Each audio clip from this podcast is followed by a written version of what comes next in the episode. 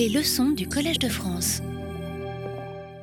Mesdames, Messieurs, voici donc euh, la dernière séance du cours de cette année sur euh, les politiques migratoires. Évidemment, euh, après chaque cours, une fois qu'il est mis en ligne, je me réécoute, je me regarde, pas par narcissisme, mais plutôt par masochisme, car évidemment, la prise de vue et l'enregistrement ont le redoutable pouvoir de, de révéler les lapsus, les coquilles, les petits trous de mémoire, les erreurs de date, les flottements, parfois des annonces non suivies d'effets. J'explique que dans quelques minutes, je reviendrai sur tel sujet et je n'y reviens jamais, enfin tout ça. Mais j'imagine que l'auditeur euh, aura euh, pu rectifier de lui-même tous ces manquements. C'est le prix à payer pour le choix que j'ai fait de ne pas euh, lire intégralement un texte tout près, de m'appuyer la plupart du temps, mais pas toujours, sur un diaporama. Aujourd'hui, il n'y aura pas de diaporama et donc de me réserver des plages d'improvisation, euh, et parfois même de, procéder à de commenter des ouvrages très récemment parus. Donc il me semble, enfin en tout cas c'est mon espoir, que le cours magistral devient ainsi plus vivant et plus convaincant, sachant que cette parole ne s'envole pas quand même totalement euh, librement euh, dans l'air et que tel un ballon, et elle est quand même raccrochée au sol par des filins que j'espère suffisamment solide. Mais je m'aperçois que je me contredis puisque je suis en train de lire un texte rédigé d'avance pour expliquer qu'il ne faut pas lire euh, les textes rédigés d'avance. Donc on n'échappe jamais à la contradiction. Voilà, la vérité est que ce cours effectue sans cesse des, des va-et-vient entre l'écrit et l'oral, entre la préparation et l'improvisation, entre mon stock de lecture euh, relativement euh, nombreuse et mon goût tout de même irrépressible pour la liberté d'expression. Alors, j'en profite donc euh, pour apporter quelques correctifs ou compléments à des choses que j'ai dites la dernière fois.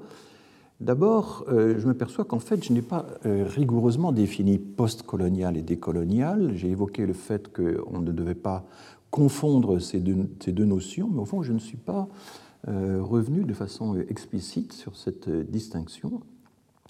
Et je vais donc euh, euh, proposer euh, quelques éléments de, vocabulaire. Supposer par exemple que les dictionnaires Larousse, qui sont toujours très attentifs à l'évolution du langage, veuillent enrichir leurs prochaines éditions. Je connais un peu l'équipe qui se charge de ce suivi, de ce travail considérable, et je sais que la question les intéresse, notamment tout ce nouveau vocabulaire qui surgit euh, du postcolonial, du décolonial, de l'indigénisme, etc.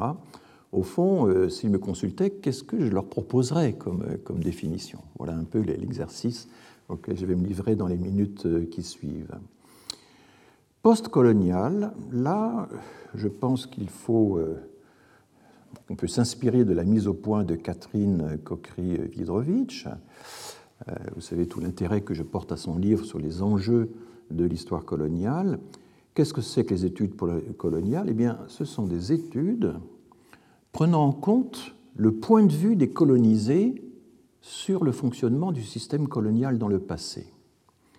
Études prenant en compte le point de vue des colonisés sur le fonctionnement du système colonial dans le passé et euh, soulignant la persistance actuelle des héritages coloniaux dans les sociétés et cultures des anciennes métropoles. Alors, le point de vue des colonisés, mais Catherine Kokri-Vidrovitch explique que l'histoire coloniale, qui est un sujet qui était relativement peu présent en France, mais qui a eu quand même toute une série de, de chaires, euh, il y a des personnages euh, qui ont joué un rôle considérable, comme Charles-André Julien euh, pour l'histoire de l'Algérie, par exemple.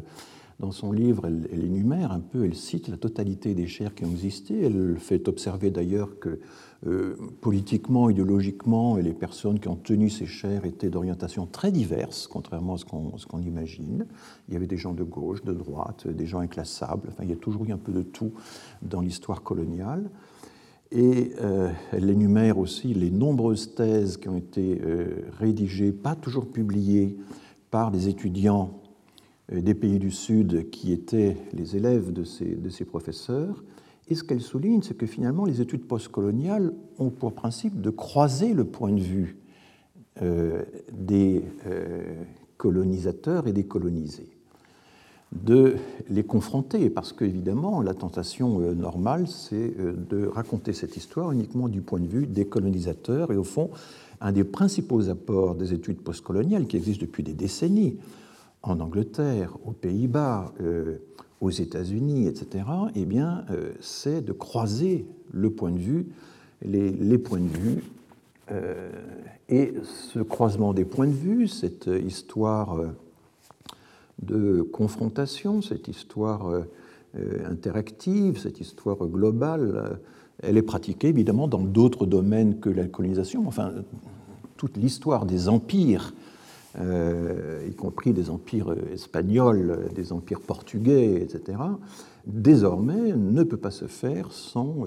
considérer tous les points de vue, y compris les points de vue des décolonisés. Très bel exemple, c'est le livre de Romain Bertrand sur euh, l'arrivée des Néerlandais, euh, des, Hollandais à Java. Et, quand on regarde les sources javanaises, ce qu'a fait euh, Romain Bertrand, eh bien, on s'aperçoit qu'on a une toute autre histoire, une toute autre perspective sur l'événement.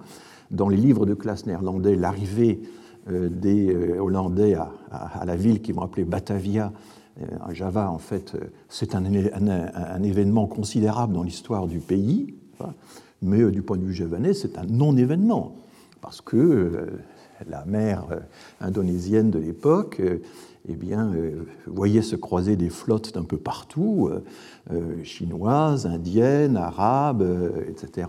Java, c'était un, grand empire, et ces gens un peu pouilleux, pas très propres, qui n'étaient pas très civilisés, ils pissaient debout, par exemple, au lieu de pisser accroupi, ce qui était vraiment une marque de, de, barbarie.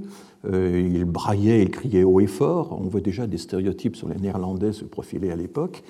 Euh, tout ceci euh, fait qu'en réalité, pour la cour royale de Java, et dans cette mer habituée au commerce, eh bien, l'arrivée des Néerlandais, ça n'est rien, c'est un, un non-événement. Et là, c'est fascinant de voir qu'effectivement, euh, les points de vue peuvent parfois totalement diverger sur un événement qui est considéré comme un événement national de première importance pour un pays, mais, pas pour l'autre. Donc, euh, euh, ce genre de, donc les études postcoloniales font partie, s'intègrent dans cette grande mouvance. Alors la définition que je viens de donner, après avoir lu les bons auteurs, c'est c'est une définition qui articule les deux volets des études postcoloniales. Il y a l'étude du passé et il y a l'analyse du présent. L'idée n'est pas que euh, les rapports coloniaux perdurent. Ça, c'est la thèse décoloniale. On en parlera tout à l'heure.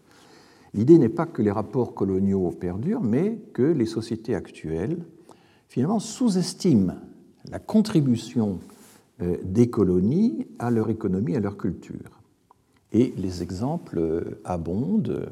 Euh, par exemple, euh, la France libre du général de Gaulle eh bien, n'aurait pas pu subsister s'il n'avait pas tiré ses ressources économiques du Cameroun. Et c'est un chapitre de l'histoire mondiale de la France dirigé par Patrick Boucheron, n'est-ce pas, que d'avoir à l'effroi des euh, conservateurs d'avoir euh, non pas consacré un, petit chapitre à, l'appel du 18 juin, histoire qui a déjà été racontée mille fois, qui, avec tous les détails qu'on connaît, que l'enregistrement de la BBC n'a pas, pas été fait pour des raisons techniques, pour la suite d'un rattache technique, etc qu'il y a eu plusieurs appels, qu'il a été très peu entendu. Bon, tout ça est connu, tout ça a été raconté X fois. Par contre, ce qui est très très peu raconté, c'est quelles sont les ressources, les ressources matérielles, les ressources économiques sur lesquelles la France libre, tout à fait à ses débuts, a pu s'appuyer pour monter une petite armée autonome et pour euh, avoir un semblant de, premier, euh, première parcelle de, puissance par rapport euh, aux alliés qu'elle cherchait à convaincre. Eh bien, c'est le Cameroun, et notamment Félix Eboué, qui est le gouverneur de l'Afrique occidentale française qui, a permis ça, et ça fait un très très bel article. Bon. L'industrie du savon de Marseille, par exemple, euh, dépendait des colonies. L'industrie automobile, avant euh, l'utilisation du caoutchouc synthétique a exploité l'EVA d'Indochine pour ses, pneumatiques. Or, c'est évidemment l'essor de l'industrie automobile est un, événement très important. J'avais évoqué les pâtes rivoire et carré qui importaient leur blé dur d'Afrique du Nord. Enfin, on ne compte plus euh, les fruits, les légumes, les boissons, euh, les fleurs qui nous viennent d'outre-mer. Et là, il y avait une grande institution qui était chargée d'acclimater tout ça en France, c'est le Muséum, le Muséum d'histoire naturelle, dont l'équivalent anglais sont les Kew Gardens de la famille royale, qu'on peut toujours visiter aussi. Et, ce sont deux institutions jumelles qui ont d'ailleurs un petit peu travaillé ensemble, qui en même temps étaient dans la concurrence. Il y a eu un énorme travail pour acclimater non seulement des plantes et des fruits euh, tropicaux euh, euh, en métropole, mais pour également déplacer des cultures d'un bout à l'autre de l'Empire. L'eucalyptus australien a été expédié, exporté dans des quantités d'autres pays.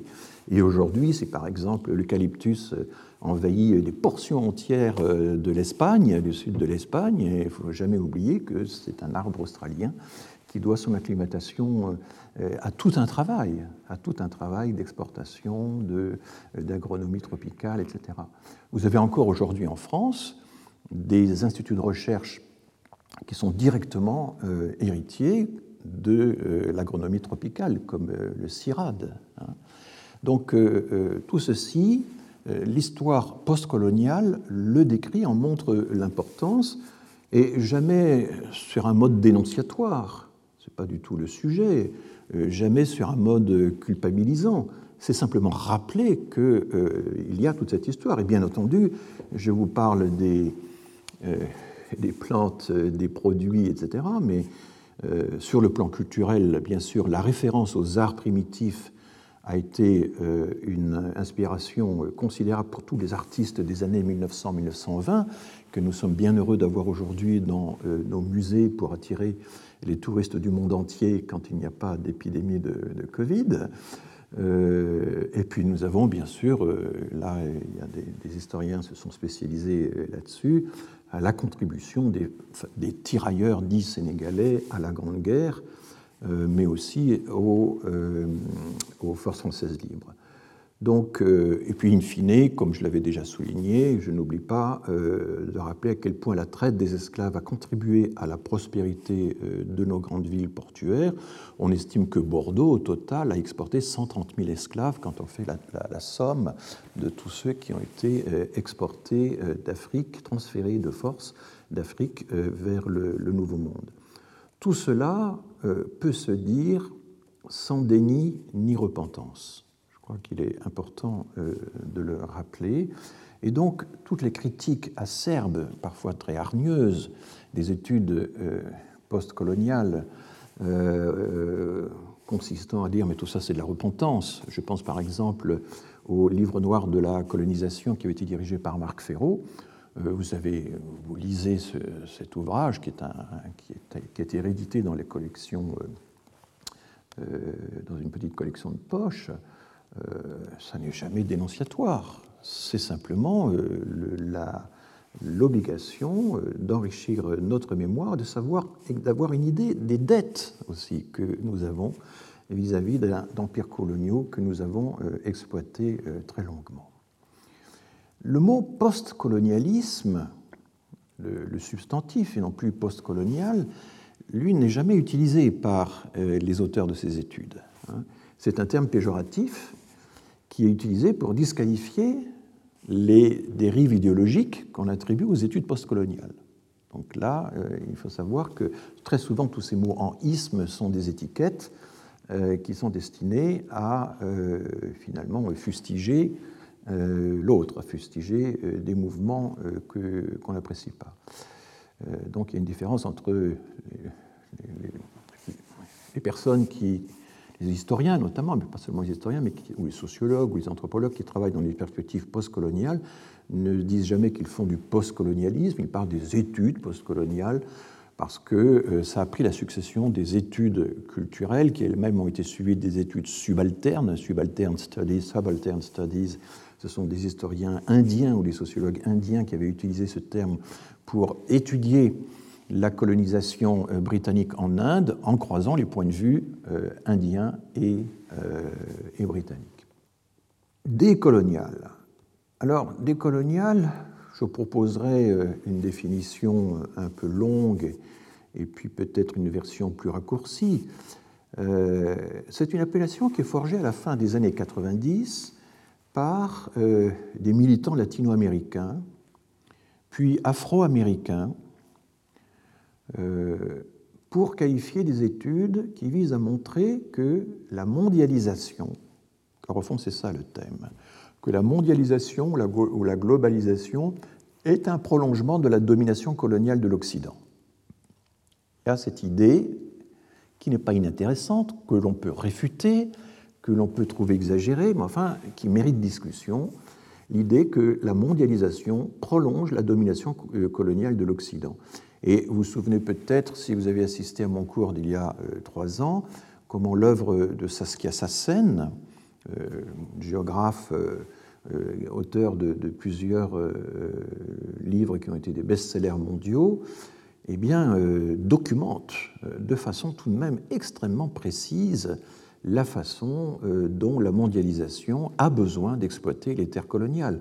Par exemple, pour les composants électroniques, pour les, les argiles rares dont on a besoin dans les produits industriels les plus, les plus modernes. Elle s'étend notamment sur toutes ces industries d'extraction qui ont déplacé des milliers et des milliers de paysans en Amérique latine. Pour, euh, euh, on connaît aussi euh, évidemment le cas de l'Amazonie, etc. Donc il y a des éléments factuels à l'appui de cette thèse. On peut la trouver exagérée, on peut la trouver parfois allant un peu à la limite, mais enfin, il est quand même difficile de faire comme si elle n'existait pas, comme si elle n'avait aucune base objective. Donc, euh, euh, étude visant à montrer que la mondialisation euh, prolonge la domination coloniale de l'Occident et, et ça c'est l'aspect militant, appelant à combattre ses prétentions à l'universel dans le domaine de la culture et des savoirs. C'est en cela que la pensée décoloniale se sépare totalement des études postcoloniales. Il y a l'idée que les prétentions de l'Occident à l'universel dans le domaine de la culture et des savoirs euh, ne sont pas fondées et certains auteurs décoloniaux euh, ont mis en avant la notion de, du, multiversel à la place de l'universel. Ce sont des chercheurs euh, notamment portoricains, brésiliens, colombiens, etc., qui ont développé cette, cette idée. Et évidemment, la mise en cause de l'universel occidental, c'est une, mise en cause euh, cruelle pour nous. Est-ce que ça veut dire que euh, ça consiste à prendre au mot la prétention universelle de l'Occident à euh, définir la rationalité, le droit, les, distinctions, enfin, la morale, etc et, à retourner en quelque sorte contre l'Occident euh, les prétentions qu'il a à définir tout ça Ou est-ce que ça veut dire que on, tire désormais la conclusion qu'il n'y a pas d'universel et que l'Occident ne, peut pas euh, y prétendre? Là, la théorie bifurque, si vous voulez. Hein. Est-ce qu'on croit toujours à l'universalisme et, on dit à l'Occident, mais vous n'êtes pas capable de tenir vos promesses? Ou est-ce qu'on ne croit pas à l'universalisme et on dit, ben, finalement, il y a plusieurs universels, plusieurs manières de, euh, évidemment, il y aurait une thèse intermédiaire qui consisterait à dire que, d'une certaine manière, chaque civilisation a sa façon de définir l'universel. Et après tout, c'est ce que nous faisons, nous, Français. Quand nous mettons en avant euh, la laïcité à la française, quand nous mettons en avant euh, la liberté d'expression à travers les caricatures portées à l'extrême par Charlie Hebdo, avec toutes les conséquences que l'on sait, eh bien, nous avons une façon particulière de définir l'universel qui n'est pas universel. Nous avons une universalité à la française, et après tout, on pourrait imaginer, et c'est un peu ce qui se passe finalement, que chaque euh, pays ou chaque ensemble culturel, chaque civilisation a sa façon de définir l'universel, mais que ceci n'empêche pas qu'il existe quand même des références universelles. Et j'ai insisté sur le fait, en tout cas moi c'est ma conviction personnelle, j'ai insisté à plusieurs reprises sur le fait que la Déclaration universelle des droits de l'homme et du citoyen voilà, la Déclaration universelle des droits de l'homme, pardon, donc proclamée en 1948 au Palais de Chaillot, euh, eh bien, euh, n'a pas été rédigé seulement par euh, Eleanor Roosevelt et René Cassin, mais a mobilisé de façon extrêmement active un Libanais, un Chinois, un Russe, un Canadien, etc. Donc, il y a eu véritablement une coopération internationale complexe. Hein. Il y a eu des dizaines et des dizaines de séances avant d'arriver à se mettre d'accord sur la formulation de ces droits universels. Donc, je rappelle qu'ils ne sont pas euh, contraignant juridiquement, c'est une déclaration, mais euh, que finalement, euh, vu la qualité de la rédaction effectuée, ils ont servi de référence universelle, y compris en dehors du monde occidental. Voilà donc les deux aspects de la pensée décoloniale ou des études décoloniales, déclarer que la mondialisation prolonge la domination coloniale de l'Occident et mettre en cause ses prétentions en l'universel. Alors, décolonialisme, eh bien, il en va du substantif décolonialisme euh, comme du postcolonialisme. C'est une étiquette qui est euh, donnée par les adversaires, c'est un terme utilisé par les détracteurs de la mouvance des études décoloniales pour rejeter euh, son idéologie. On pourrait, dans le langage très sobre qu'affectionnent les dictionnaires, ne serait-ce que pour des raisons de place disponible, on pourrait dire, euh, pour définir décolonialisme, péjoratif, pège, point, idéologie des études décoloniales. Donc le terme est toujours péjoratif, il n'est pas. Euh, les adeptes de, ces mouvements parlent d'études coloniales ou de, d'études décoloniales ou de pensée décoloniale, mais jamais de décolonialisme. Alors peut-être qu'un jour les décoloniaux vont revendiquer cette appellation à la manière des impressionnistes qui ont euh, retourné le, stigmate. Enfin, ce n'est pas le cas euh, actuellement. Nous l'avons vu la semaine dernière, le sujet est éminemment passionnel et il suffit de taper les requêtes sur un moteur de recherche deux mots simplement, tribune et décolonial, et aussitôt vous allez tomber sur toute une série de tribunes antidécoloniales et vous mesurerez euh, la virulence extraordinaire des prises de position pour le mouvement, mais surtout contre le mouvement, et en gros essentiellement en France depuis 2015. C'est depuis 2015 à peu près que euh, la polémique euh, s'est enflammée. Il est vrai que les défenseurs de la pensée décoloniale versent parfois dans le complotisme ça me paraît euh, indéniable, dans le conspirationnisme, à force de voir la main euh, de l'Occident partout, euh, on finit par le voir peut-être là où il n'est pas. Et j'avais déjà, d'ailleurs, en commentant les œuvres de Saskia Sassen, été frappé par le recours au raisonnement par abduction, hein, qui consiste à essayer de trouver une cause commune, un facteur commun, responsable commun vraisemblable, derrière toute une série de faits. Et euh, dans le livre de Saskia Sassen, un de ses derniers livres qui s'appelle Exclusion, Exclusions, euh, il y avait euh, des phénomènes extrêmement disparates, comme par exemple le taux d'emprisonnement fabuleux des Noirs aux États-Unis, le fait que des territoires entiers étaient dévastés par euh, des industries d'extraction euh, dans les pays du Sud, le fait que la mobilité sociale des classes moyennes était plus qu'elle était autrefois et que des quantités de jeunes avaient obtenu des diplômes mais sans avoir les métiers correspondants. Enfin, je, pourrais continuer la liste.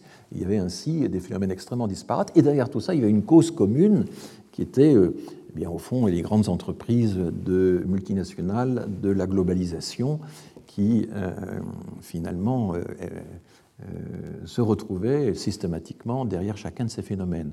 Et là, quand on lit cet ouvrage chapitre après chapitre, extrêmement documenté, hein, il n'y a aucun doute là-dessus, on se dit que la cause unique, la responsabilité unique, c'est quand même un vieux procédé. Hein. Le diable, c'est ça, c'est concentrer sur une figure unique tous les maux de la terre l'origine de tous les maux de la terre. Et après tout, le bon Dieu aussi est le, le, résultat d'une d'une pensée par induction, puisque finalement le mal et le bien sont incarnés par euh, des entités uniques, et d'une certaine manière, il y a quelque chose d'un peu religieux euh, dans cette, euh, dans cette pensée. Donc je pense que, oui, la pensée décoloniale verse parfois dans ce, dans ce complotisme, c'est absolument indéniable? Et puis par ailleurs, leur style est très provocateur, et donc du coup, ça indispose euh, eh bien, les Occidentaux bien pensants que nous sommes tous. Bon.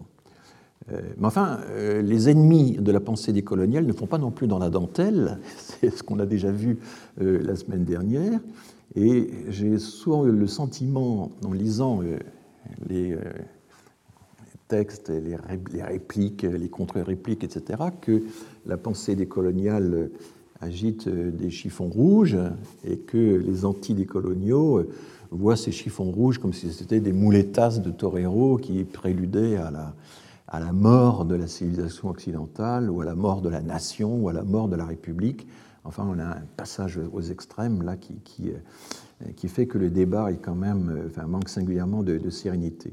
Un argument qui revient très souvent d'ailleurs dans les tribunes ou dans les articles relatifs à toutes ces pensées, c'est le, ben, le, jugement de folie. J'avais déjà fait remarquer euh, dans le cours de la première année, et j'y reviendrai sans doute l'an prochain quand j'étudierai la rhétorique des débats sur l'immigration. J'en ai parlé également dans mon livre avec l'immigration. Il y a une tendance presque irrépressible quand on est face à un adversaire euh, assez puissant, à le traiter de fou, à dire que tout ce qu'il dit est complètement déraisonnable, puéril, n'a aucun sens, euh, etc. Enfin, il y a quantité de, de synonymes pour ça.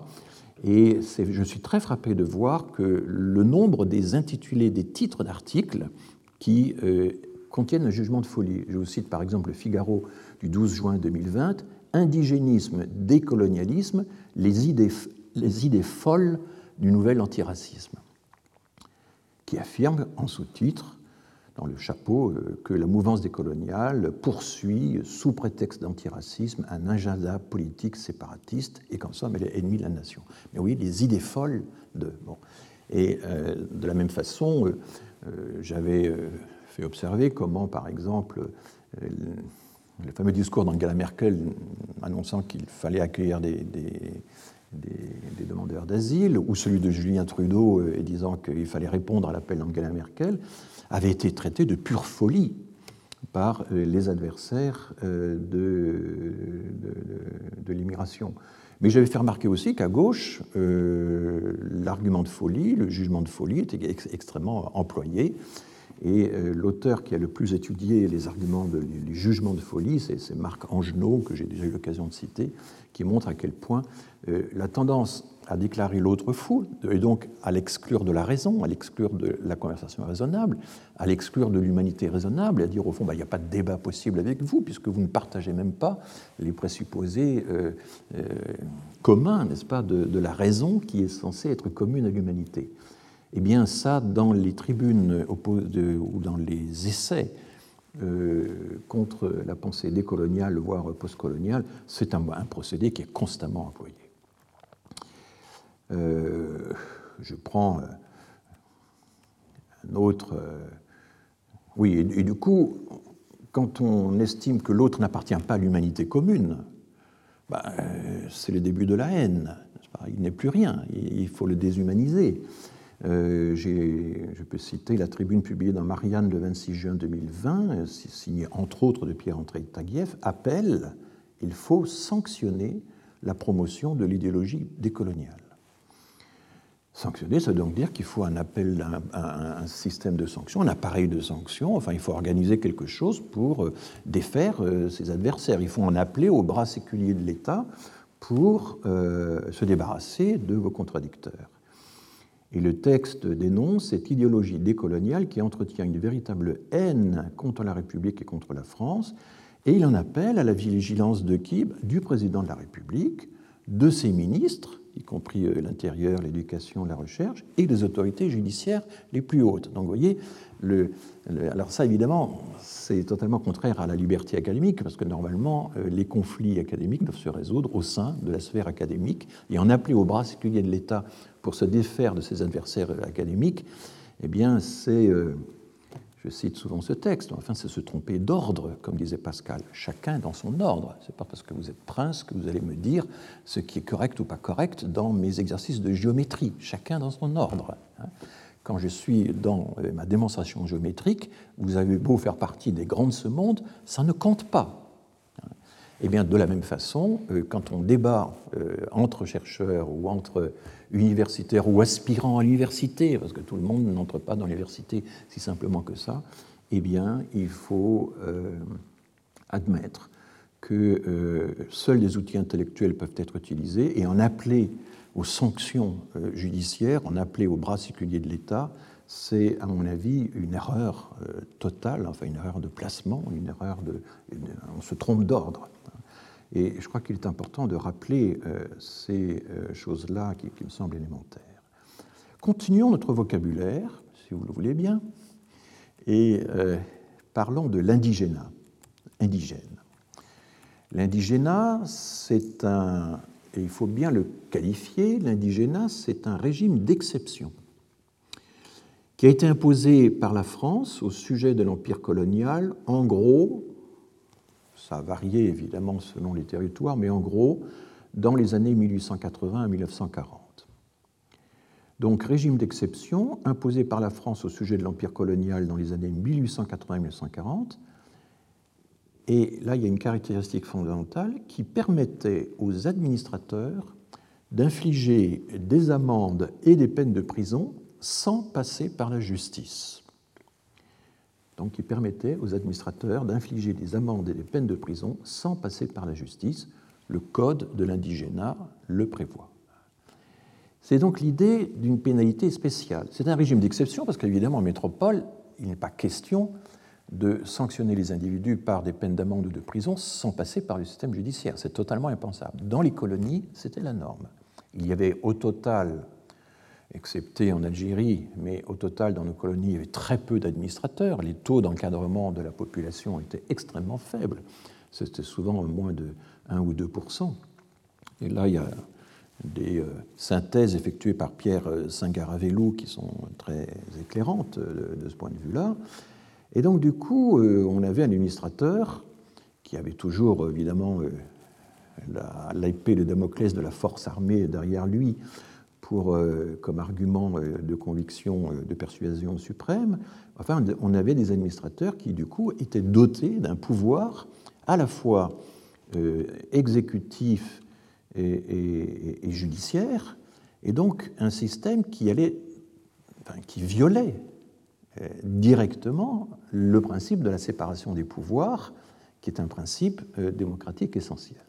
Voilà quel était euh, le régime de l'indigénat dans les colonies, un régime d'exception qui ne respectait pas les principes de la séparation des pouvoirs. Alors évidemment, tout dépendait de l'arbitraire de l'administrateur local. Certains ont été extrêmement conciliants, se sont réellement intéressés aux populations qu'ils étaient censés gouverner, mais enfin d'autres ont totalement abusé de la situation. Il y a eu beaucoup de débats parlementaires sur les abus euh, des euh, administrateurs, mais enfin, euh, comme toujours, hein, c'est un peu un, problème systématique.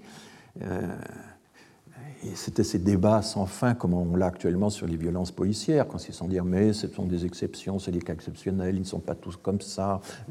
Oui, mais le fait que euh, le, système lui-même, n'est-ce pas, en, ne respectant pas euh, la séparation des pouvoirs, facilitait ces, abus. Les abus étaient en quelque sorte inscrits potentiellement comme quelque chose de très probable dans le système. Donc, euh, alors l'indigénisme. L'indigénisme, c'est autre chose. Quand vous regardez les dictionnaires actuellement, vous avez une définition qui est souvent très datée. Euh, c'est quelque chose que j'ai bien connu puisque j'ai vécu en, Amérique latine pendant un certain temps, et notamment chez les Indiens Aymara de, de Bolivie.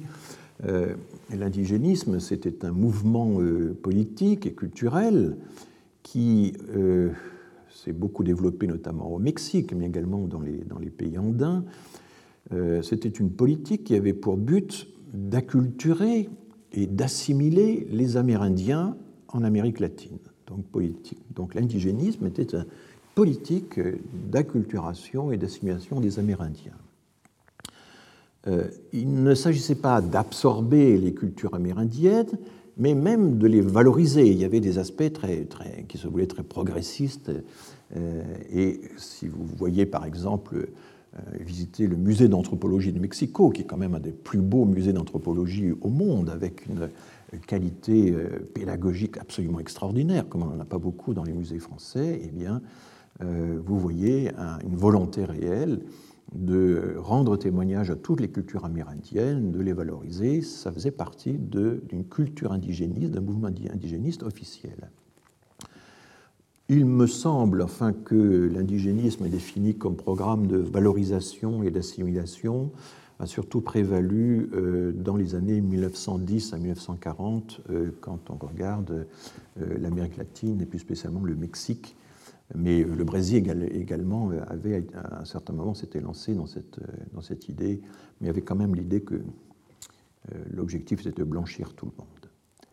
Si l'on veut maintenant actualiser la définition de l'indigénisme, évidemment, il faut ajouter une phrase complètement différente pour définir le mouvement qui est actuellement polémique en France, ou plutôt la mouvance, car une fois de plus, c'est un ensemble de productions assez disparates.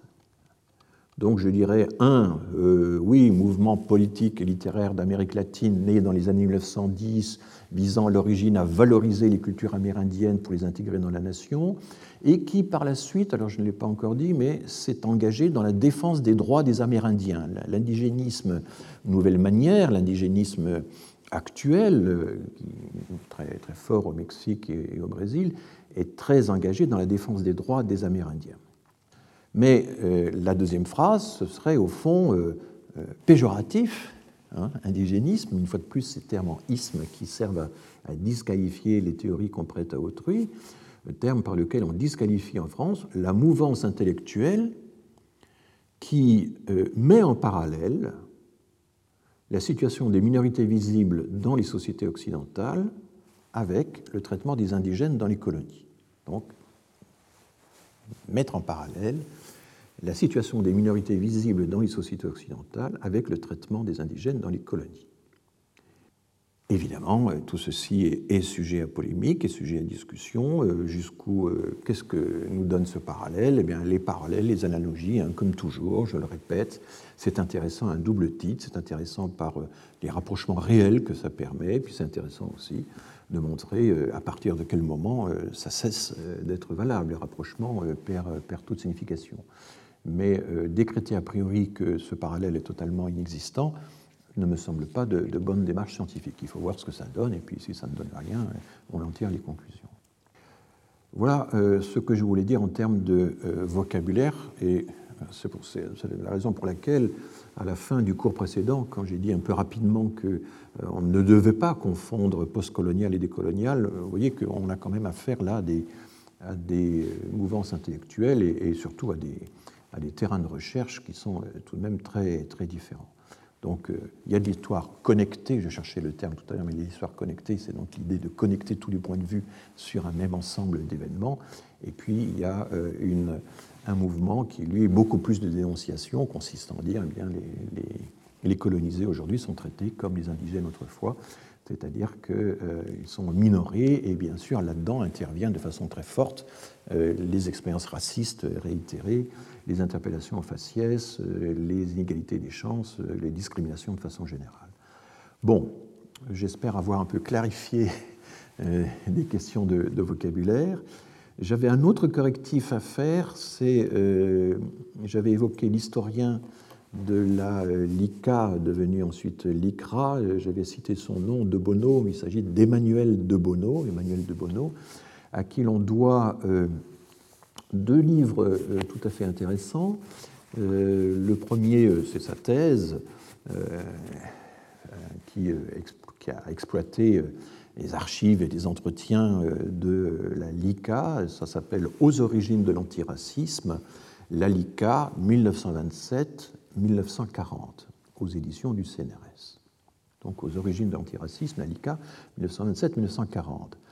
Mais euh, il a écrit un livre euh, plus récemment, euh, Le racisme dans le prétoire, antisémitisme, racisme et xénophobie devant la justice. Et ce livre est, évidemment très révélateur de ce que je vous avais dit la dernière fois, à savoir que une des actions privilégiées, voire principales, de ces grandes associations classiques de l'antiracisme, eh bien, ça a été de déférer devant la justice les auteurs de discours antiracistes. et donc, c'est effectivement dans le prétoire que souvent ces choses-là ont été exposées. Il est par ailleurs assez proche de Pierre, de, Taguieff, euh, parce que euh, notamment il tient un blog qui est assez antidécolonial. Hein. Donc vous voyez, on peut citer un auteur, même si par ailleurs il n'est pas euh, sur d'autres aspects, il a, il a d'autres points de vue, mais son blog est plein d'aperçus historiques absolument passionnants. Et je vais notamment commenter assez rapidement euh, le blog qu'il a euh, publié le 2 juillet 2020, vous voyez que c'est tout récent, puisqu'il euh, s'agit au fond d'évoquer les conditions dans lesquelles, dans le passé, dans les années 70, on parlait déjà de racisme d'État. Dans son blog du 2 juillet, il raconte qu'à partir de 1973, début de la crise économique, eh bien, la situation des immigrés euh, se dégrade, ils sont les premières victimes du chômage, et évidemment en fort contraste avec la croissance économique exceptionnelle qui avait euh, conduit à faire appel à beaucoup d'immigrés pour euh, la reconstruction d'abord et la, croissance de rattrapage ensuite.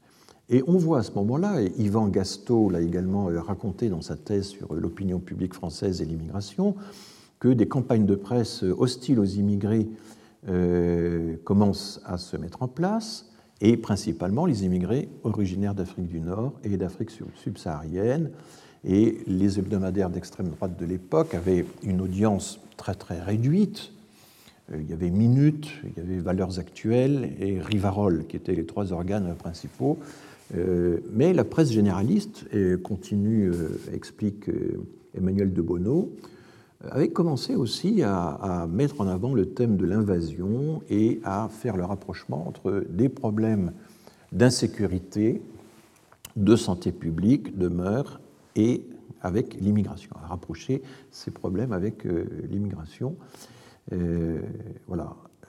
Là, vous savez que Valéry Giscard d'Estaing, donc, qui vient de décéder, euh, a considérablement durci la politique migratoire sous sa présidence. On lui impute souvent euh, la reconnaissance du regroupement familial. Enfin, c'était plutôt son Premier ministre euh, Jacques Chirac qui est impliqué là-dedans. Puis c'est en fait le Conseil d'État qui a dégagé un principe euh, qui existait déjà de façon latente dans, dans le traitement de la migration. Non, la, la patte, si j'ose dire, de Valéry Giscard d'Estaing dans la politique migratoire, Patrick Veil l'avait très bien montré, c'est d'abord fondamentalement un durcissement, un contrôle accru de la population euh, et euh, les, euh, les, décrets de 1976 indiquant que les titres de séjour ne seraient plus automatiquement renouvelés hein, ont mobilisé fortement les associations antiracistes et notamment le MRAP, le mouvement contre le racisme et l'antisémitisme pour la paix, donc c'était encore la signification du sigle à l'époque.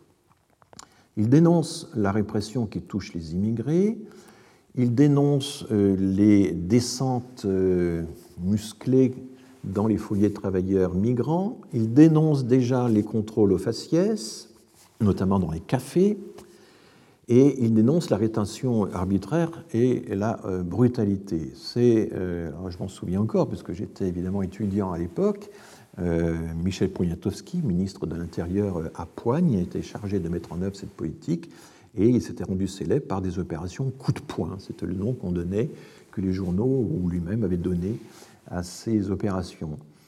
Euh, de Bono rappelle aussi que les services du ministère de l'Intérieur publiaient des statistiques sur un fort surcroît de criminalité des étrangers, mais qui incluait là-dedans la criminalité propre à la régulation du séjour, donc les, défauts de carte de séjour étaient éliminés et étaient assimilés à des, délits.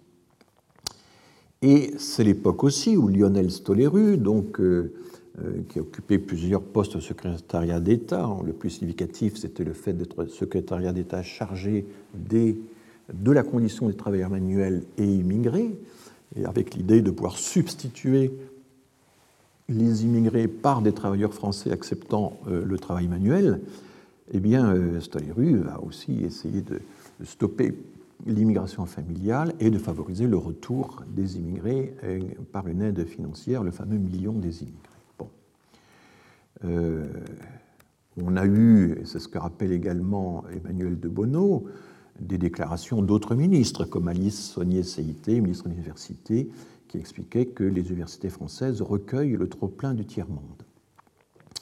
Euh, voilà autant d'éléments que Emmanuel de Bonneau euh, accumule euh, dans, ce, dans, ce, blog et il ravive notre mémoire là-dessus, mais il ravive aussi le souvenir de, la loi Bonnet, qui, le ministre de l'Intérieur de l'époque, qui avait facilité les mesures d'expulsion et de refoulement des étrangers. Donc c'est la première période, puisqu'on était sous le régime des ordonnances de 1945, au fond c'était la première fois depuis 1945 que vraiment se met en place euh, une législation qui réforme euh, les ordonnances de 1945. On sait que la politique de retour forcé des Algériens en Algérie n'a pas marché parce que le gouvernement algérien, nouvellement indépendant, était contre. Euh, et du coup, le droit et liberté, qui était l'organe de presse du MRAP, et dont euh, De Bono a dépouillé les archives, droit et liberté euh, se lance dans une campagne, se demande si on ne vit pas dans un état de police, et commence à dénoncer le racisme d'État. Donc vous voyez que l'expression est déjà ancienne. Et c'est étayé par toute une série de, témoignages. Et De Bono cite celui du député RPR, euh, du député donc gaulliste euh, de l'époque, Pierre Bas, qui euh, rédige une question écrite adressée au gouvernement dans des termes qui aujourd'hui nous paraissent étonnants.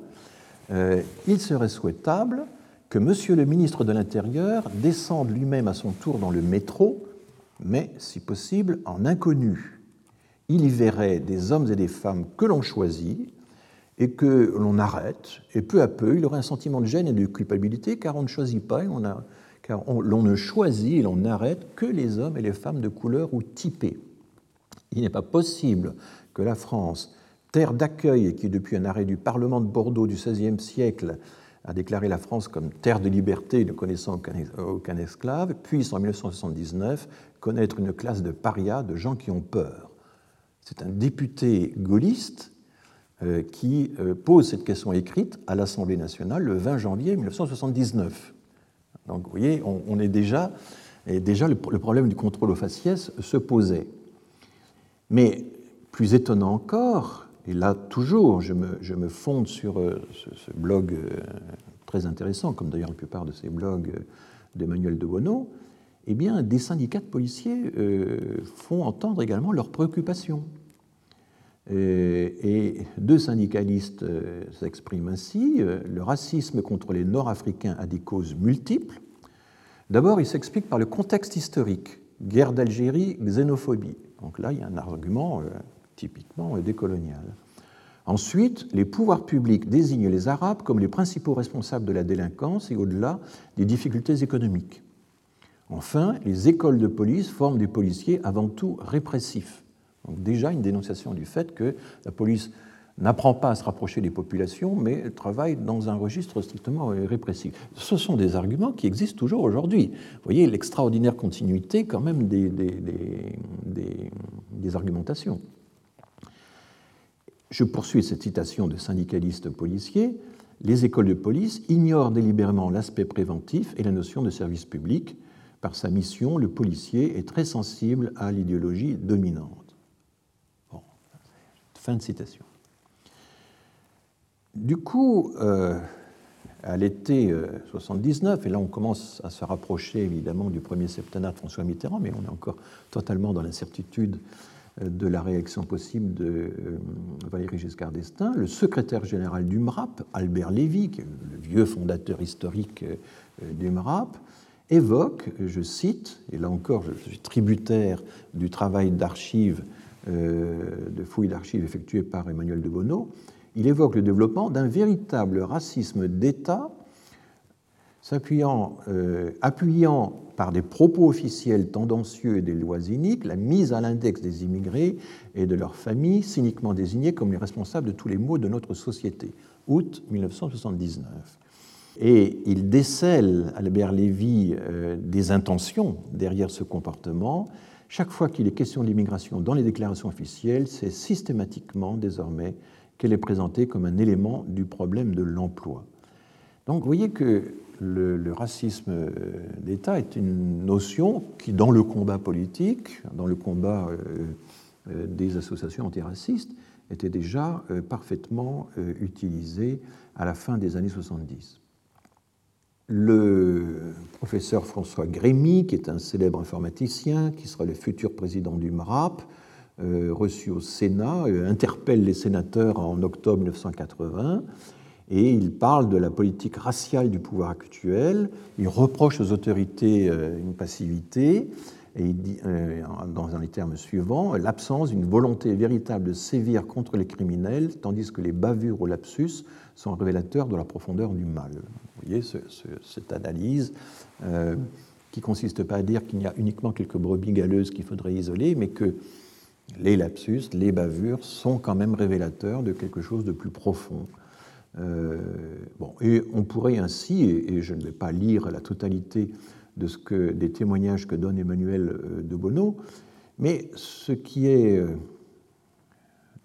surprenant, c'est que de Bono conclut son article en disant, vous voyez, ça n'a rien à voir avec le décolonialisme actuel qui dénonce également le racisme d'État. Alors comment arrive-t-il à cette conclusion et pourquoi, après avoir accumulé autant d'indicateurs sur l'ancienneté finalement de cette dénonciation, arrive-t-il à dire que ça n'a rien à voir avec la notion de racisme d'État promue par euh, la pensée décoloniale? Pour lui, euh, lorsqu'une association antiraciste comme le MRAP euh, parlait de racisme d'État, eh bien, ça consistait à cibler, je cite, des dispositifs juridiques et institutionnels explicites. Et donc, il y a toujours l'idée qu'il faut avoir des, des entités, des, responsables parfaitement identifiables. Alors que si vous dénoncez une atmosphère générale, une tendance, une propension, là, ça devient invisible et ça ne correspond plus à rien. Mais on voit bien que dans les citations que De Bono vient justement de fournir, les deux euh, approches euh, fusionnent. Il y a bien l'idée qu'il y a euh, des comportements relativement répandus, des bavures qui révèlent un problème assez profond, et que c'est la passivité des autorités qui finalement permet de parler de, racisme d'État et non pas une mauvaise intention expresse. Selon De Bono, la pensée décoloniale postule un racisme impulsé par le haut, manifeste mais aussi souterrain, imprégnant les structures étatiques.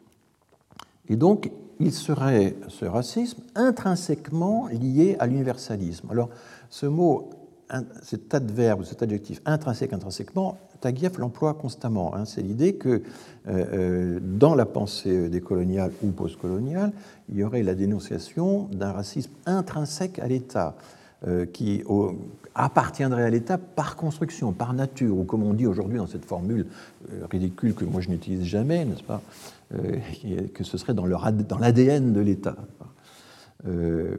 Qu'est-ce que ça veut dire Intrinsèquement lié à l'universalisme? Si l'on veut dire par là que la République est raciste par nature, par construction, à raison même de son universalisme, alors oui, évidemment, là je partagerai sans aucun problème le diagnostic d'Emmanuel de Bono. Mais on peut interpréter tout autrement la critique de l'universalisme. On peut dire que trop souvent, eh bien, euh, l'exigence universaliste est simplement un postulat, c'est une affirmation, euh, du principe d'égalité, une, affirmation abstraite du principe d'égalité, qui a pour effet de nier la réalité du racisme et de la discrimination. Euh, et, donc, il ne s'agirait pas à ce moment-là d'un racisme impulsé par le haut, mais d'un racisme nié par le haut. Il y a quand même une dénégation dans cette affaire, et euh, ce déni prolongé, eh bien, force de se prolonger, devient un encouragement en assurant une impunité. Et là, je réitère mon analogie avec la question de la pédophilie dans l'Église catholique. L'Église catholique n'est pas pédophile par essence, elle ne l'est pas intrinsèquement. Personne n'a jamais dit ça. Mais si la hiérarchie catholique reste muette face à des agissements réitérés dont elle a connaissance, alors c'est toute la responsabilité de l'Église qui est engagée. On est exactement dans des euh, euh, systèmes euh, parallèles. Vous pouvez étudier tous les facteurs qui vont expliquer qu'il y a des tendances pédophiles qui s'expriment, hein, je les avais évoqués, les célibats, le rapport de domination, l'impunité, et que tout ça, évidemment, favorise le développement concret de la pédophilie, comme l'a très bien montré le rapport néerlandais sur, sur la question. Et je rappelle que la Cour de cassation, dans ses trois jugements de novembre 2016, eh bien, ne raisonne pas autrement. Quand elle affirme qu'une interpellation policière qui est fondée uniquement sur l'apparence physique ou sur l'origine des personnes, sans raison de sécurité objective, eh bien, est une faute lourde qui engage la responsabilité de l'État. De l'État. Donc, euh, personnellement, et voilà, je livre mon diagnostic, mais enfin, euh, les lecteurs, les auditeurs euh, peuvent très bien se reporter au, blog d'Emmanuel de Bono et, juger par eux-mêmes en fonction de tout le matériau très riche euh, qu'il fournit et vont peut-être tirer une autre conclusion que moi, mais pour ma part, je, ne vois pas en quoi la notion de racisme d'État qui avait été portée par les associations antiracistes classiques à la fin des années 70 se différencie radicalement de la notion d'antiracisme d'État à laquelle arrivent aujourd'hui euh, certains mouvements du fait que l'État ne fait toujours rien pour lutter contre les discriminations, notamment les contrôles aux faciès, comme je l'ai déjà euh, expliqué la dernière fois. Bon, est-ce que... alors, il y a un thème sur lequel je voudrais insister aussi et qui et, euh, du coup, euh, permet peut-être de, porter la critique à, un autre niveau, la réflexion à un autre niveau, c'est que euh, notre législation, qu'elle soit antiraciste, antidiscrimination, elle a incontestablement elle a subi une influence extérieure, une influence européenne. L'Europe elle-même a été très inspirée par les législations anglaises pourquoi Mais parce que les Anglais avaient pris au sérieux cette question dès le milieu des années 60, sans se réfugier derrière l'argument républicain consistant à dire que la République n'est pas euh, l'apartheid, n'est pas euh, la ségrégation euh, raciale, nous ne sommes pas l'Afrique du Sud, nous ne sommes pas les États-Unis, et donc c'était cet argument qui permettait de, de nous exonérer complètement de ce système.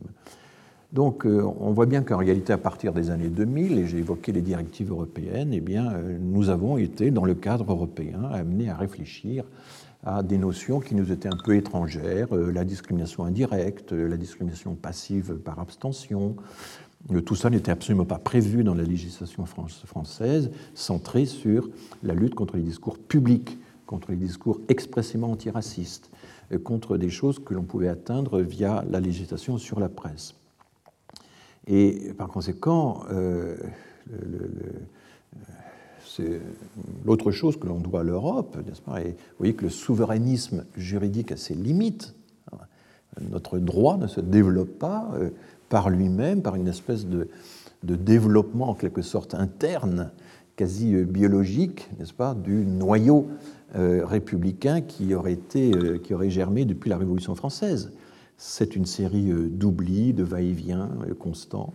Et quand on regarde la lexicométrie euh, de façon intelligente, on s'aperçoit que toute une série de thèmes que nous pensons être dérivés directement d'un héritage qui nous aurait été transmis par la Révolution française dans un premier temps, la Convention nationale, par la euh, Troisième République dans un second temps, que tout ça nous aurait été transmis de façon continue. Eh bien non, on voit qu'en réalité, il y a des périodes entières dans lesquelles nous avons oublié l'héritage révolutionnaire. Je parle la période napoléonienne est déjà une première rupture totale avec l'héritage révolutionnaire. Euh, bizarrement, la restauration a permis de rétablir un certain nombre de libertés publiques que Napoléon avait interdites comme quoi euh, les choses sont un petit peu compliquées, donc la restauration euh, euh, royaliste. Mais ensuite, on s'aperçoit que dans une bonne partie de la Troisième République, la question des droits humains, la question de la liberté d'expression, nous l'entretenons certes, mais à petit feu, et qu'il a fallu de grands événements, comme notamment la défaite du nazisme, la défaite du régime de Vichy, pour que nous retrouvions en quelque sorte par l'extérieur, et ça c'est tout le génie du général de Gaulle d'avoir rapatrié ça en France et d'avoir fait en sorte que la Déclaration universelle des droits de l'homme et des citoyens puisse être proclamée à Paris. C'est évidemment une récupération absolument géniale, mais enfin, quand on regarde la lexicographie euh, de, euh, de toutes ces décennies-là, euh, nous revenons de loin, nous revenons de très loin. Et il a fallu que la défaite du nazisme de l'extérieur nous réapprenne l'existence d'un héritage qu'on avait quand même passablement délaissé. On ne l'avait jamais oublié. Il y a toujours eu une minorité de juristes, de constitutionnalistes qui étaient euh, sensibles à cet argument. Mais on ne peut pas dire que c'était euh, quelque chose qui faisait partie de la culture commune, de la même façon que l'exaltation que nous avons en ce moment des valeurs républicaines, de l'école républicaine, etc., eh bien, on n'a jamais autant parlé de l'école républicaine, des valeurs républicaines que maintenant. En gros, 20 fois plus qu'à l'époque de euh, Jules Ferry, comme le montre là encore la, lexicométrie, même en étant attentif à tous les synonymes équivalents euh, ou à tous les substituts euh, linguistiques des, termes, puisque tout ça évolue dans, dans, le temps. Ce que nous devons aussi à à l'extérieur, c'est toute la réforme des systèmes statistiques, ça euh, je l'ai montré, et c'est un élément des politiques migratoires. C'est un élément fondamental des politiques migratoires que de se doter d'un système statistique permettant de, suivre dans le temps l'insertion et l'intégration euh, des migrants, que de mesurer l'importance euh, des discriminations dont ils sont l'objet, et discrimination au sens précis du terme, n'est-ce pas, inégalité de chances d'accès à compétences égales. Euh, ça fait partie de la politique migratoire de se doter d'un système de monitoring, comme disent les anglo-saxons, d'un système de suivi statistique permettant de mesurer les progrès. Et là encore, nous avons été très très en retard et il y a toujours euh, des résistances extrêmement fortes à la mise en place euh, de tels systèmes. Le défenseur des droits est parfois très désarmé pour effectuer ce monitoring et doit improviser des enquêtes sur les discriminations euh, pour essayer d'alerter euh, les autorités avec un succès pour l'instant très, très limité. Alors, cela devrait aussi faire partie des politiques migratoires d'inclure dans le discours public un discours pédagogique sur les discriminations et sur les moyens de lutter contre elles. Et je terminerai là-dessus, avant de faire une pause, euh, on critique beaucoup ce qu'on appelle la cancel culture, l'idée que euh, dans euh, des pays comme le Canada ou les États-Unis, dans certains campus universitaires, des expressions offensantes pour des minorités seraient désormais totalement bannies. Et alors, ce sont des campagnes qu'on voit beaucoup sur Internet, elles sont beaucoup moins présentes sur les campus universitaires. Je l'ai trois fois à Princeton en 2019 et 2020. Euh, le phénomène est, très très peu répandu en réalité, mais il forme toute la matière du livre de Caroline Fourest, Génération offensée, qui est entièrement centré là-dessus. Mais nous avons aussi notre cancel culture. Et quand on nous dit qu'il faut, qu'il faut bannir le mot islamophobie, qu'il ne vaut pas, euh, que c'est un mot dangereux, offensant, euh, une arme des islamistes, etc., eh bien, euh, la lutte contre le mot islamophobie est, un exemple de cancel culture.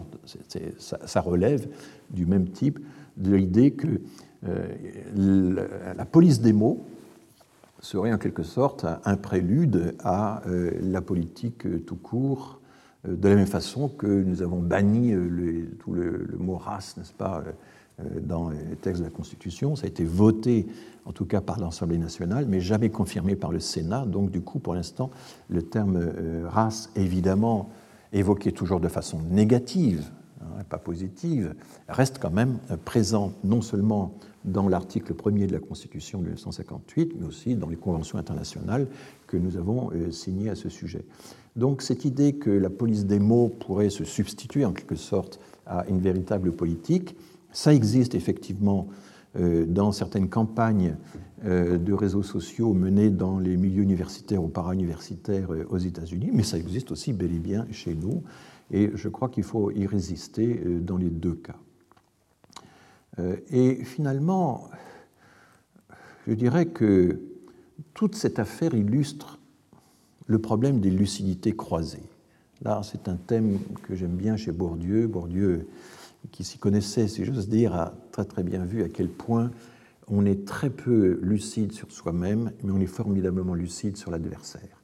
On est capable de déceler les failles, les failles du raisonnement, les failles logiques, euh, les défauts euh, chez vos adversaires intellectuels.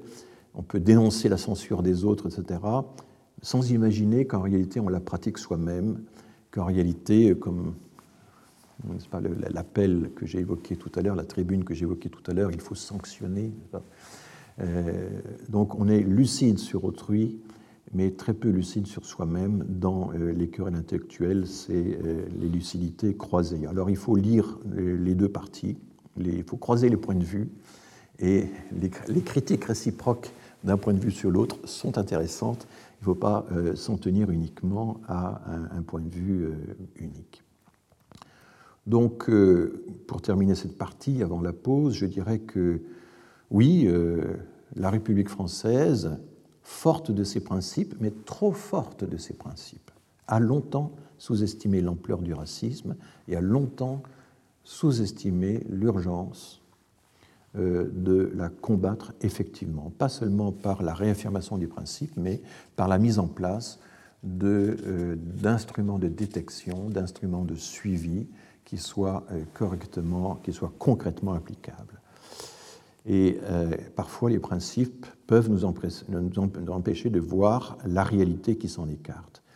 Et puis, euh, cette autre idée, je, au risque de me répéter, je dirais que la République ne peut pas s'enfermer en elle-même. Notre démocratie n'est pas isolée. Les idées migrent aussi. On ne peut pas traiter la question des migrations internationales en oubliant que les idées migrent elle aussi. Et que euh, cette. Euh, et elle migre dans tous les sens. Nous devons beaucoup de choses aux États-Unis, les États-Unis nous en doivent, etc. Donc tout ceci circule, euh, ne l'oublions pas. Je propose une pause et je reprendrai tout à l'heure. Dans la seconde et dernière partie de ce cours, je vais essayer de reprendre non pas de façon synthétique, forcément de façon partielle, l'ensemble des questions que j'ai traitées euh, depuis le début de l'année. Et essayer de répondre à la question annoncée dans le titre du cours, est-ce qu'au fond, les modèles occidentaux de politique migratoire euh, peuvent rendre compte de l'ensemble des politiques migratoires de par le monde?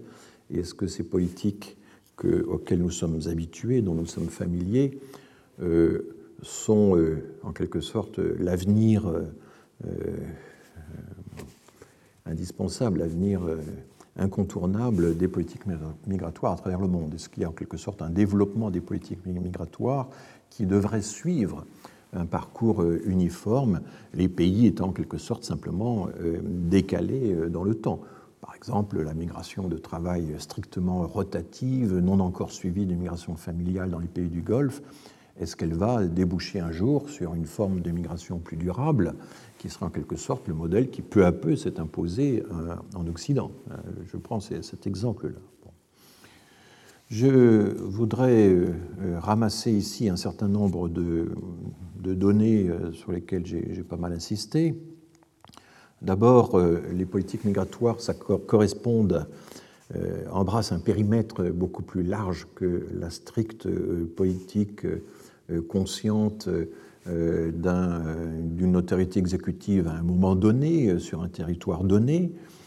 Pourquoi? Ben, Parce que d'abord, toute politique migratoire doit faire avec l'héritage des politiques passées. Et cet héritage des politiques passées, il est beaucoup plus lourd que ce qu'on imagine. il a des conséquences qui sont souvent non voulues ou inattendues, et qu'un certain nombre de chercheurs ont résumé en, parlant de la path, PATH, de la path dependency, la dépendance au sentier, comme c'est parfois bizarrement traduit, enfin le fait que les euh, décisions passées ont emprunté une voie, un chemin, euh, que, dont nous restons aujourd'hui dépendants, voire, euh, voire prisonniers.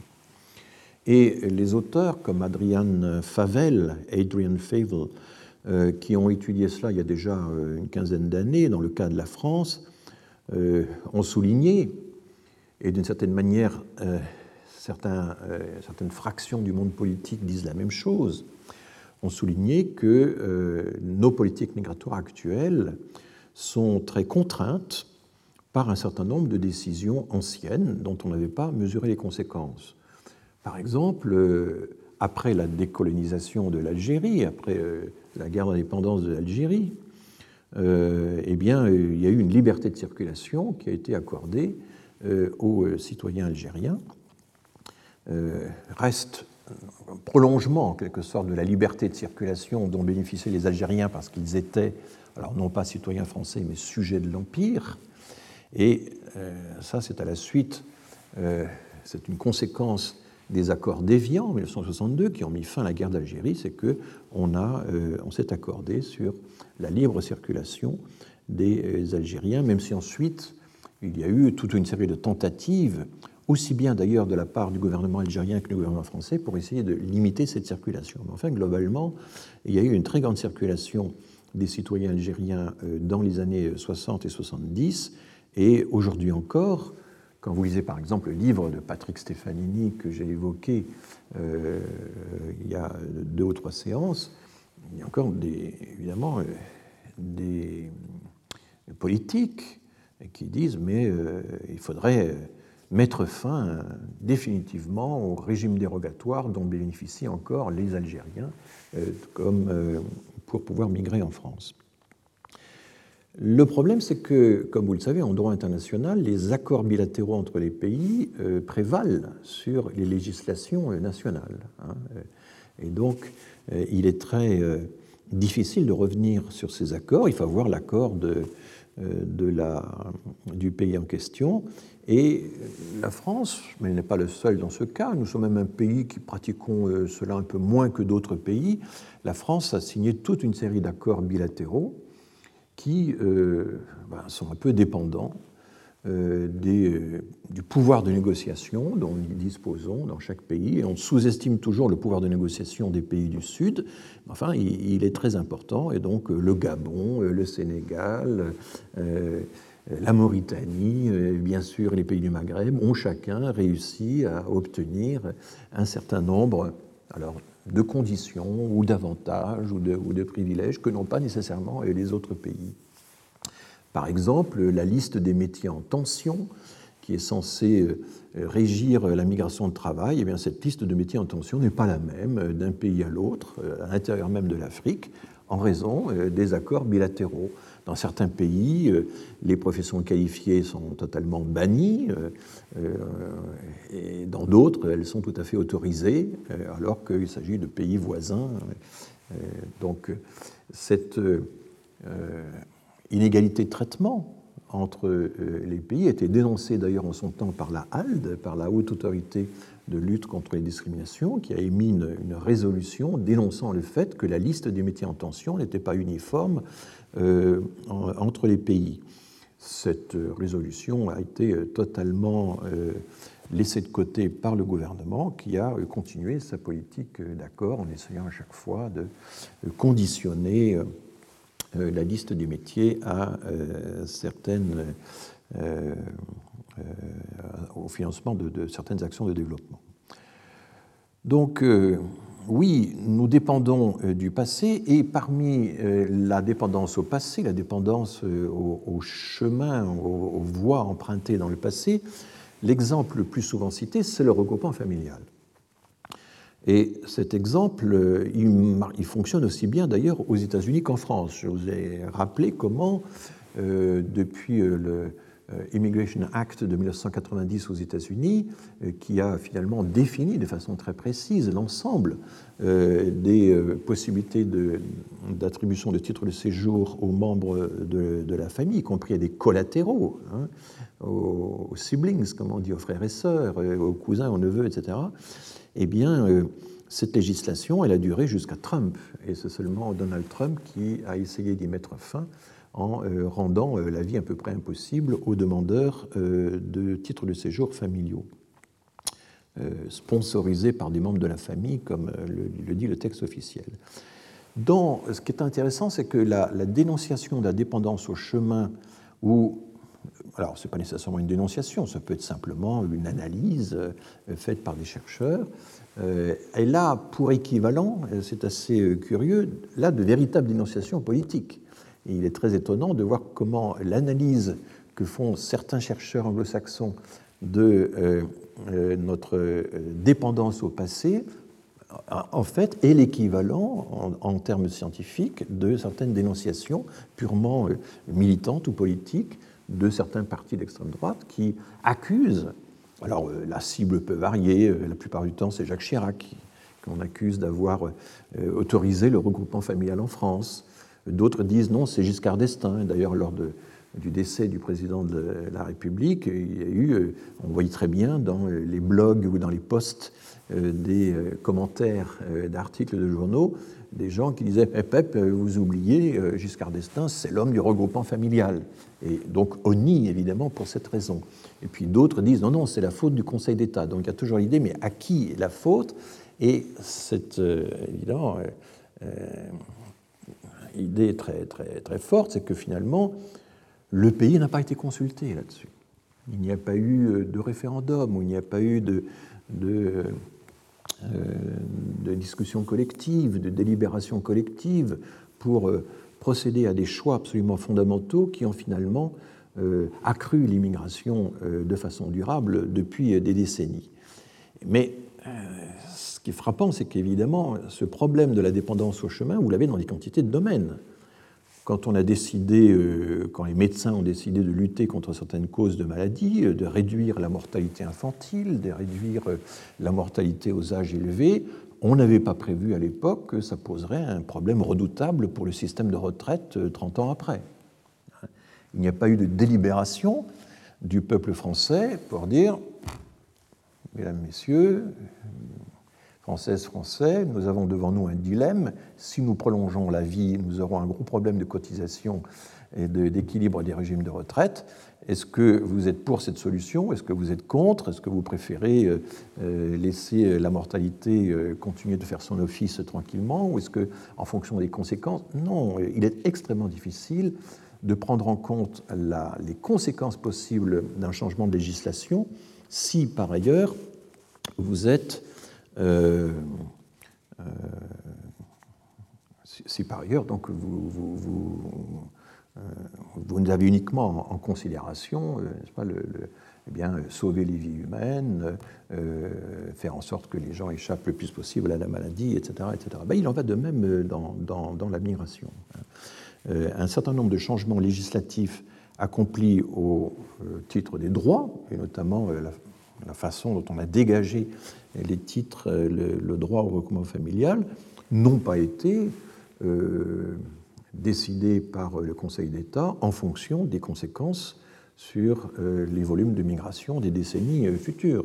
Mais c'est la même chose, par exemple, aux États-Unis, quand les droits civiques ont été promulgués en 1965 et quand la loi Hart-Celler, donc qui est la grande loi d'immigration de 1965, a été proclamée, eh bien, on n'avait pas prévu que ce serait surtout les hispaniques qui en profiteraient et qu'il y aurait finalement, au bout, du, au bout, du, compte, 11 à 12 millions euh, de Mexicains aux États-Unis. Euh, donc là encore, euh, de façon générale, effectivement, dépendance actuelle par rapport au passé, voilà l'interprétation courante. Je suis moins euh, je ne suis pas très convaincu par cet argument parce que je pense qu'en réalité, quand on regarde euh, l'histoire, y compris l'histoire euh, législative et juridique, il y a régulièrement, le débat est régulièrement reposé, il y a régulièrement des gens qui estiment qu'il faudrait modifier la législation, qu'il faudrait supprimer les privilèges de tel ou tel pays, c'est régulièrement remis en question. Et au fond, on demande, constamment euh, au pays, mais aussi aux autorités judiciaires, de confirmer ou non les principes juridiques qui ont euh, été affirmés à un certain moment. Euh, ces principes ne sont pas simplement fixés une fois pour toutes, ils sont régulièrement revisités, réinterprétés, réaménagés, et je vous ai parlé notamment de la façon dont la Régistie 78 a été en quelque sorte absorbée par l'article 8 de la Convention européenne des droits de l'homme. L'autre euh, raison euh, pour euh, l'autre dépendance qui a été finalement observée, qui est la continuation de celle dont je viens de parler, c'est qu'au fond, on s'est retrouvé en face d'un acteur beaucoup plus puissant que ce qu'on prévoyait, et cet acteur, il s'appelle tout simplement la famille. C'est-à-dire que on observe finalement dans les migrations un peu l'équivalent de ce qu'on observe dans d'autres domaines, comme les inégalités à l'école ou la mobilité sociale. On a beau faire, on a beau travailler à réduire les inégalités scolaires à l'école, les familles sont suffisamment puissantes avec leur héritage culturel, avec leurs moyens, etc., pour déjouer en quelque sorte tous les programmes de réduction des inégalités.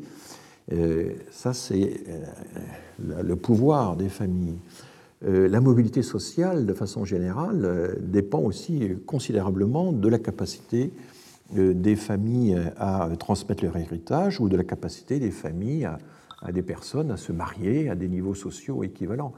Et face à ces phénomènes très profonds, à ces phénomènes sociologiques très profonds, ben, les instruments de l'État sont assez faibles.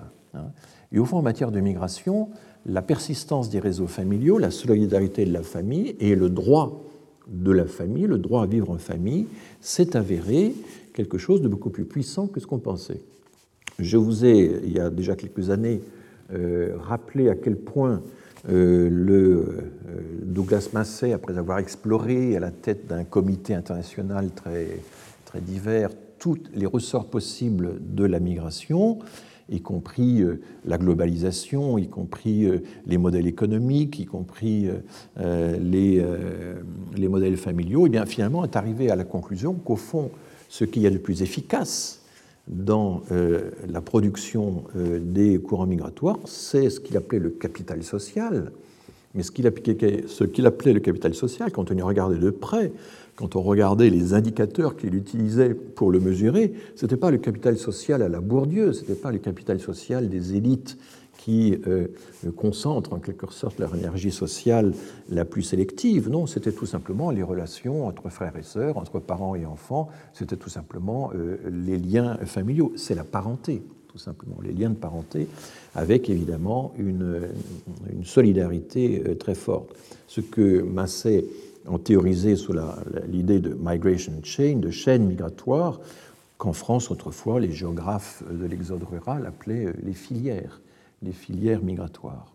Donc, euh, euh, il y a là une, puissance dont on avait sous-estimé les faits et, et, qui explique que, en grande partie, toute migration de travail, à un certain moment, c'est ce que nous avons observé en Occident, finit par euh, se traduire en migration familiale, par euh, se solder par euh, la, bien la montée en puissance d'une seconde génération, d'une troisième génération. Alors, les chercheurs qui travaillent sur des pays étrangers, pour l'instant, ne sont pas très convaincus par cette idée-là. Ils citent toujours l'exemple des pays du Golfe, par exemple, qui serait un contre-exemple à cette, à cette histoire.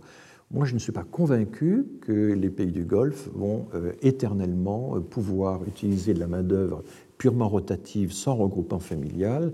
On voit déjà que le système du, sponsor qui sépare les travailleurs du reste de la société euh, est en train d'être mis en cause dans un certain nombre de pays du Golfe Persique et les choses là risquent encore d'évoluer dans, dans, les prochaines décennies.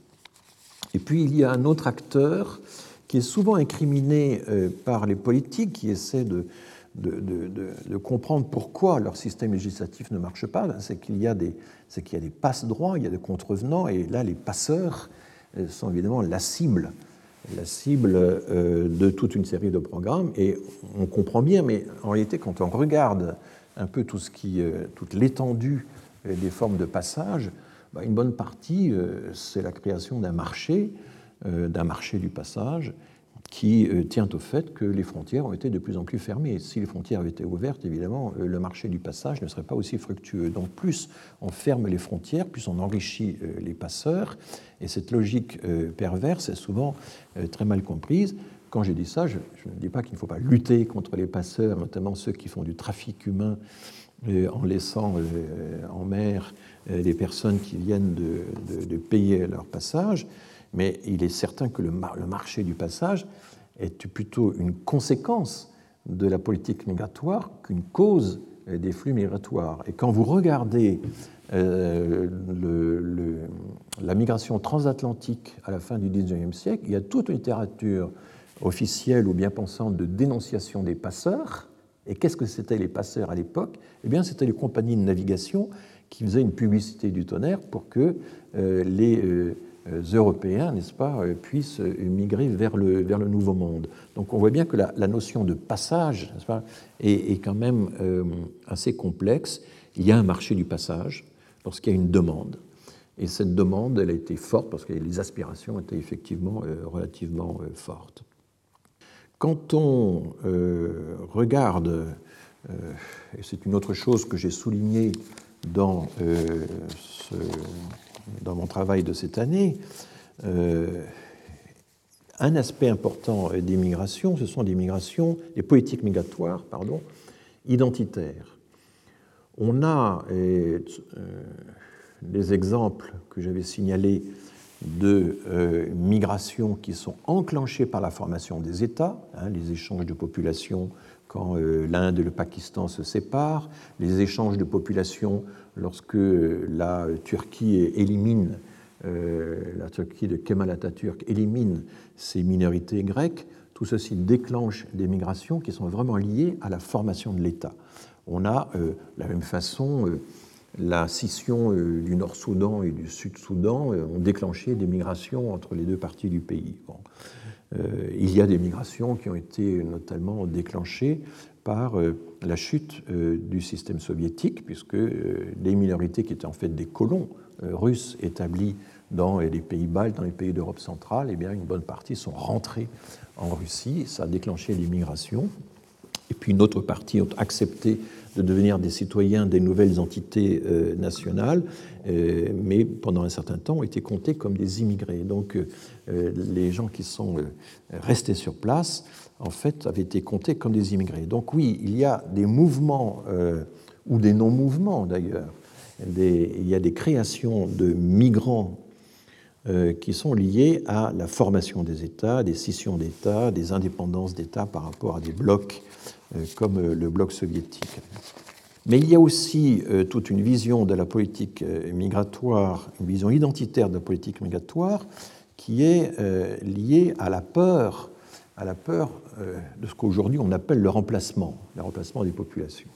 J'en ai parlé longuement à propos du rapport de l'ONU sur les migrations de remplacement. Et finalement, j'ai décrit l'histoire de ce rapport, la réception de ce rapport, euh, mais au fond, je ne me suis pas prononcé sur le, fond du problème.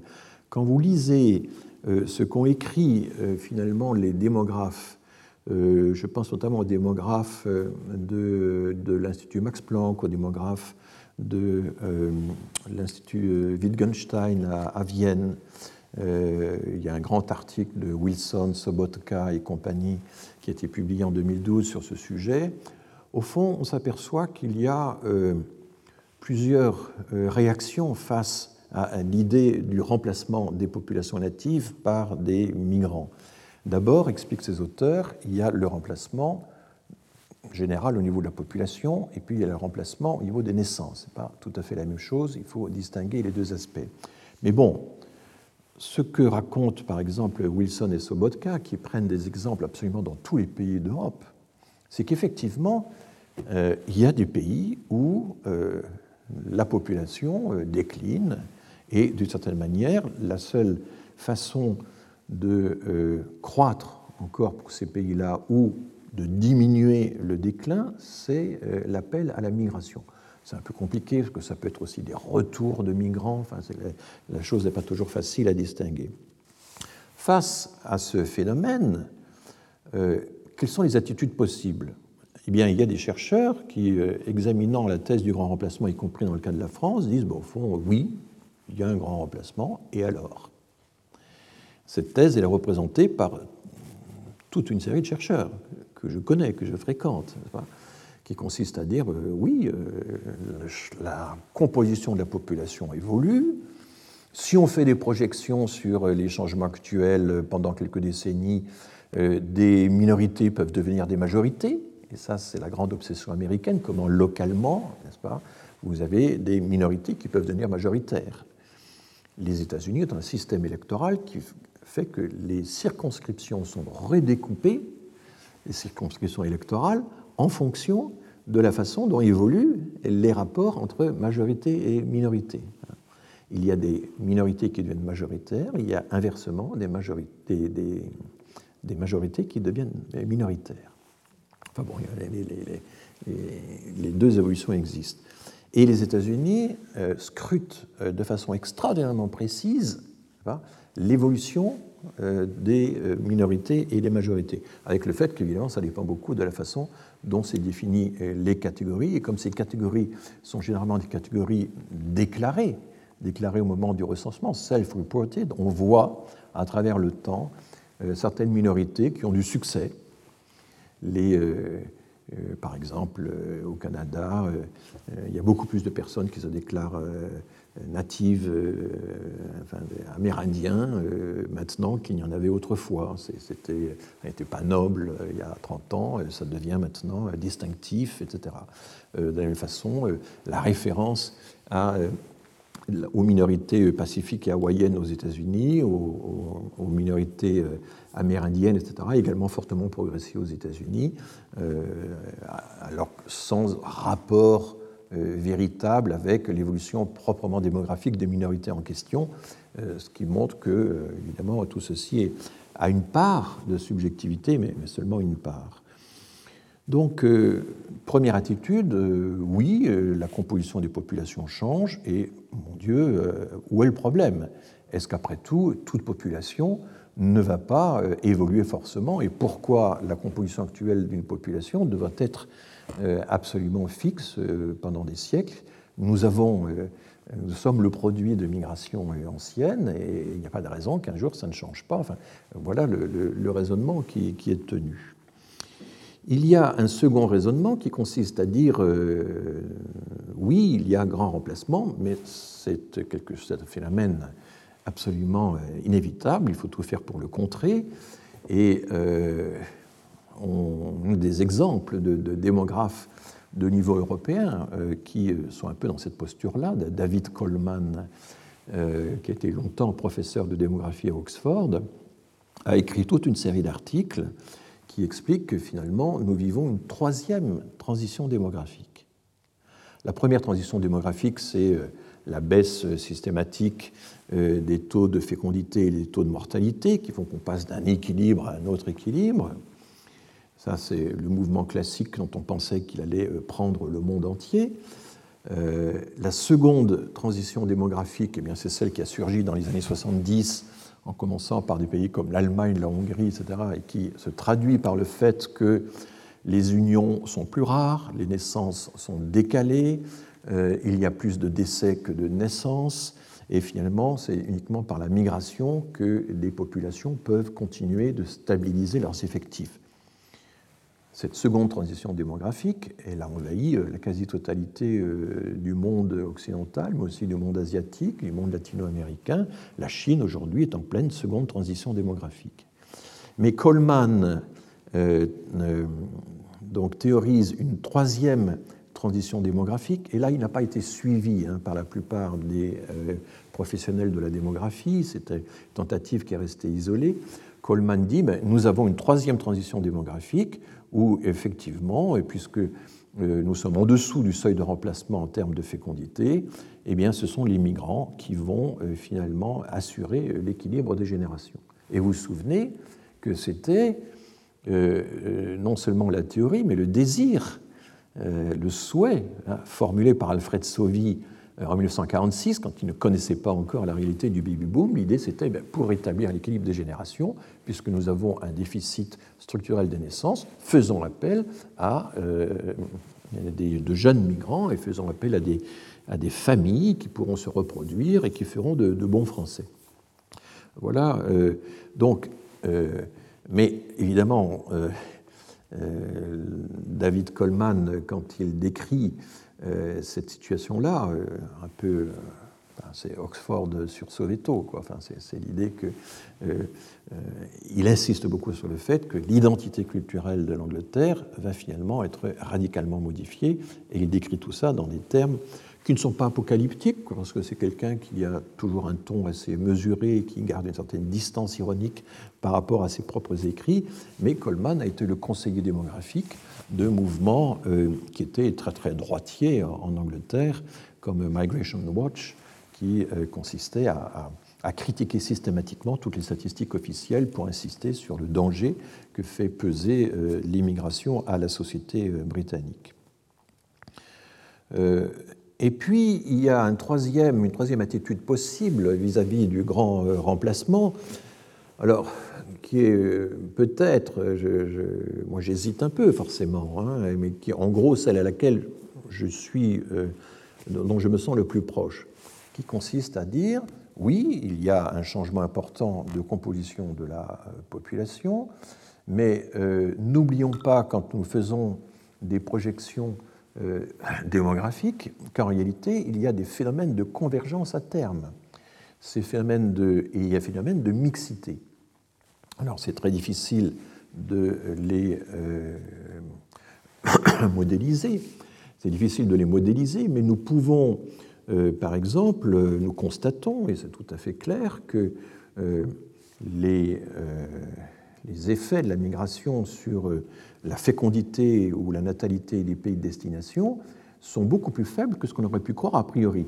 On a un effet important dans les naissances, on a une fraction de plus en plus importante des naissances qui, en France, alors évidemment, si on se concentre dans certaines régions comme le bassin parisien, c'est vraiment très net, sont liées à des étrangers, mais les étrangères étant une partie seulement de la population, sur le taux de, l'effet sur le taux de fécondité n'est pas aussi fort. Et du coup, ce qu'on observe très bien, c'est que euh, lorsque de jeunes femmes, par exemple originaires du, Maghreb, des fillettes, enfin, arrivent à l'âge d'un an ou de zéro an, comme disent les démographes, eh bien, au fil du temps, et on a suffisamment de recul maintenant grâce aux enquêtes rétrospectives de l'INSEE, elles ont aligné leur niveau de fécondité sur le niveau de fécondité de la population native. C'est-à-dire qu'il suffit d'une génération pour que les enfants de la migration maghrébine rejoignent le taux de fécondité de la population native. Ça se fait en une génération. Euh, et lorsqu'on regarde les rares enquêtes longitudinales qui montrent à travers le temps comment progressent les comportements, il y a un rapprochement avec euh, la population native qui est, qui est assez net. Bon, le problème est un peu plus compliqué, c'est à Laurent Toulmont, euh, démographe euh, de l'INET, qu'on doit euh, d'avoir découvert l'ampleur de ce phénomène, c'est qu'il y a un paradoxe qu'on a observé beaucoup dans les années, à partir des années 80, quand la proportion de migrants a augmenté de façon assez sensible un peu partout en Europe, y compris en France, c'est que pour un certain nombre de nationalités, le taux de fécondité était plus important dans le pays de destination qu'au pays d'origine. Je m'explique. La logique voudrait que finalement, lorsqu'on migre, euh, par exemple, euh, du Sénégal vers la France, eh bien, euh, les migrantes aient un taux de fécondité qui soit intermédiaire, situé quelque part entre le taux de fécondité sénégalais et le taux de fécondité français. N'est-ce pas?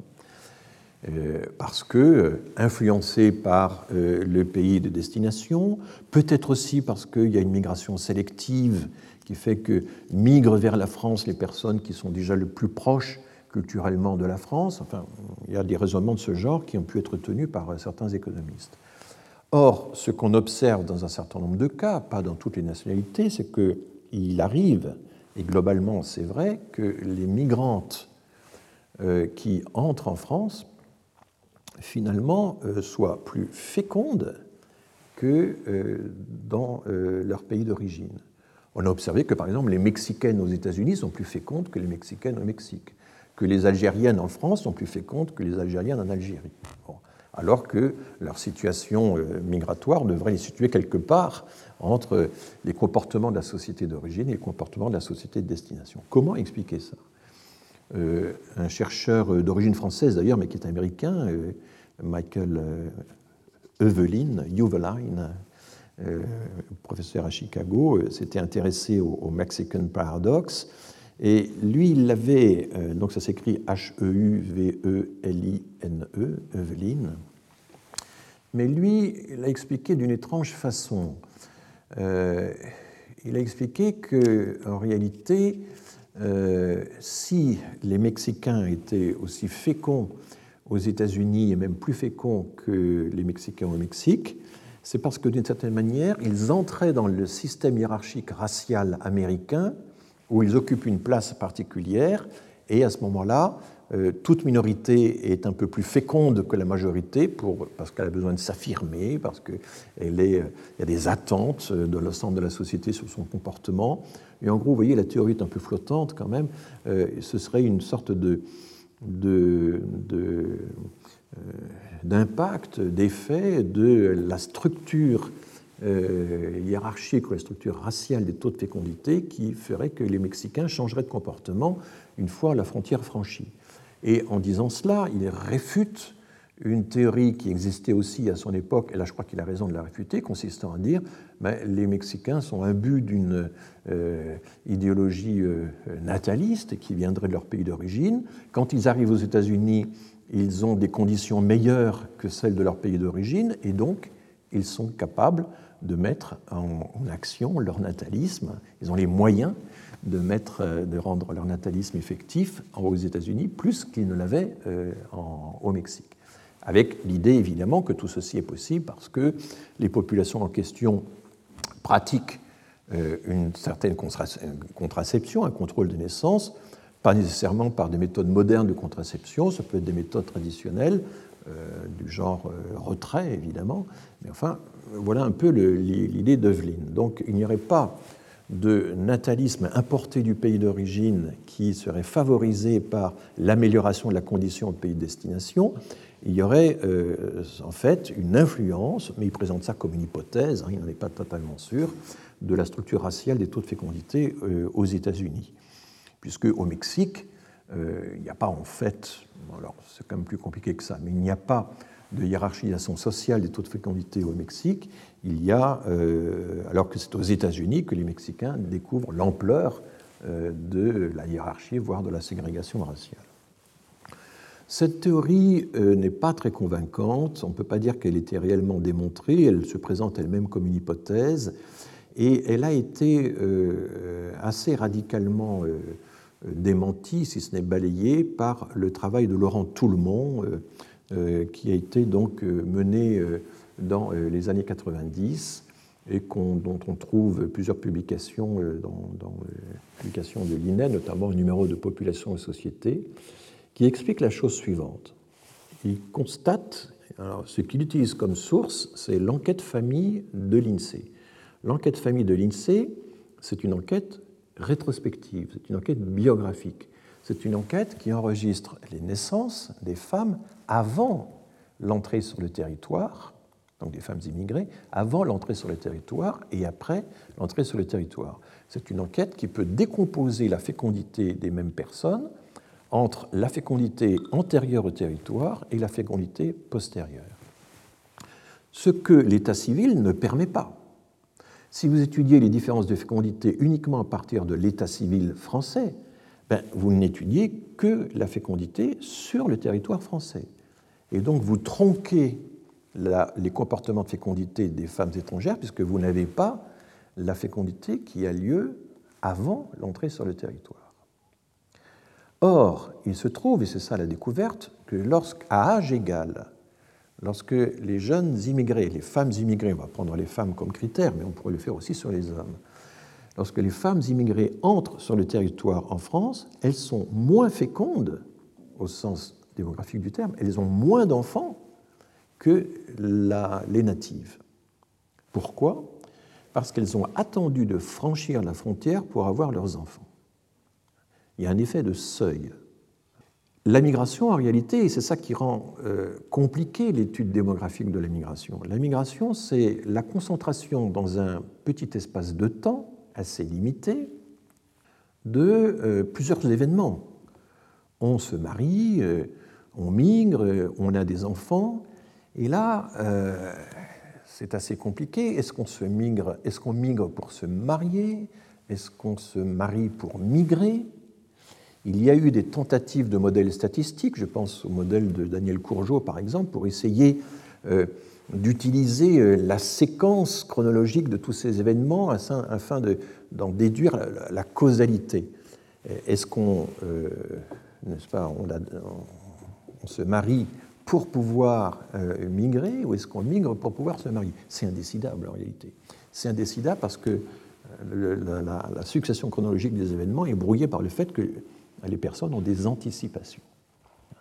Il y a des comportements d'anticipation qui font que euh, la causalité finale, ben, ça existe dans les comportements des gens et euh, ce n'est pas simplement l'événement antérieur qui explique l'événement postérieur. C'est plus compliqué que ça.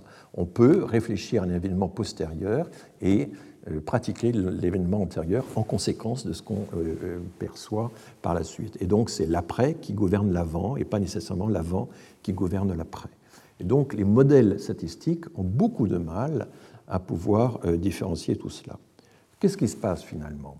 Eh bien, les jeunes femmes immigrées qui entrent en France sont sous-fécondes, elles ont moins d'enfants que les natives au moment d'entrée, elles ont été moins fécondes à âge égal que les natives françaises, si vous prenez l'exemple de la France, mais ensuite elles se rattrapent. Elles se rattrapent et elles, ont, elles surcompensent la sous-fécondité d'avant l'entrée sur le territoire par une surfécondité d'après. Et au total, elles sont plus fécondes, effectivement, quand on regarde l'ensemble des naissances qui sont survenues sur le territoire. Mais si vous mesurez leur fécondité en tenant compte uniquement de la fécondité sur le territoire français, eh bien vous surestimez leur fécondité. Vous la surestimez parce que vous ne prenez pas en compte la sous-fécondité d'avant. Vous faites comme si, dans le calcul du taux de fécondité, qui consiste à, projeter sur une vie féconde entière ce qui se passe dans quelques années, vous faites comme si elles étaient, pendant toute leur vie féconde, euh, des femmes en train d'entrer sur le territoire et de constituer leur famille. Vous voyez la, subtilité du, problème. Donc, quand on corrige la fécondité des femmes en tenant compte de la, la sous-fécondité d'avant l'entrée sur le territoire, on réduit au total la fécondité des migrantes. Alors, ceci est très lié à la législation qui existe sur le territoire. Vous avez, par exemple, de la part des Mexicaines, l'idée que si j'attends pour avoir mes enfants d'entrer sur le territoire, alors mes enfants seront, dès la naissance, seront américains. En France, c'est plus compliqué que ça. Il faut, comme vous le savez, attendre la majorité, attendre l'âge de 13 ans ou de 15 ans ou de 18 ans, selon les cas, selon que les parents le demandent, que l'enfant le demande, euh, selon qu'on attend que ça se fasse automatiquement. En tout cas, euh, il y a euh, dans les deux cas, le droit du sol favorise ce comportement d'attente de la fécondité, de report de la fécondité après l'entrée sur le territoire. Et il y a une partie des couples qui forment leur projet de migration eh bien, en fonction de ce calendrier-là, qui dit voilà, nous allons nous marier, nous allons migrer, et nos enfants, nous les aurons seulement une fois que nous serons euh, relativement installés et stabilisés.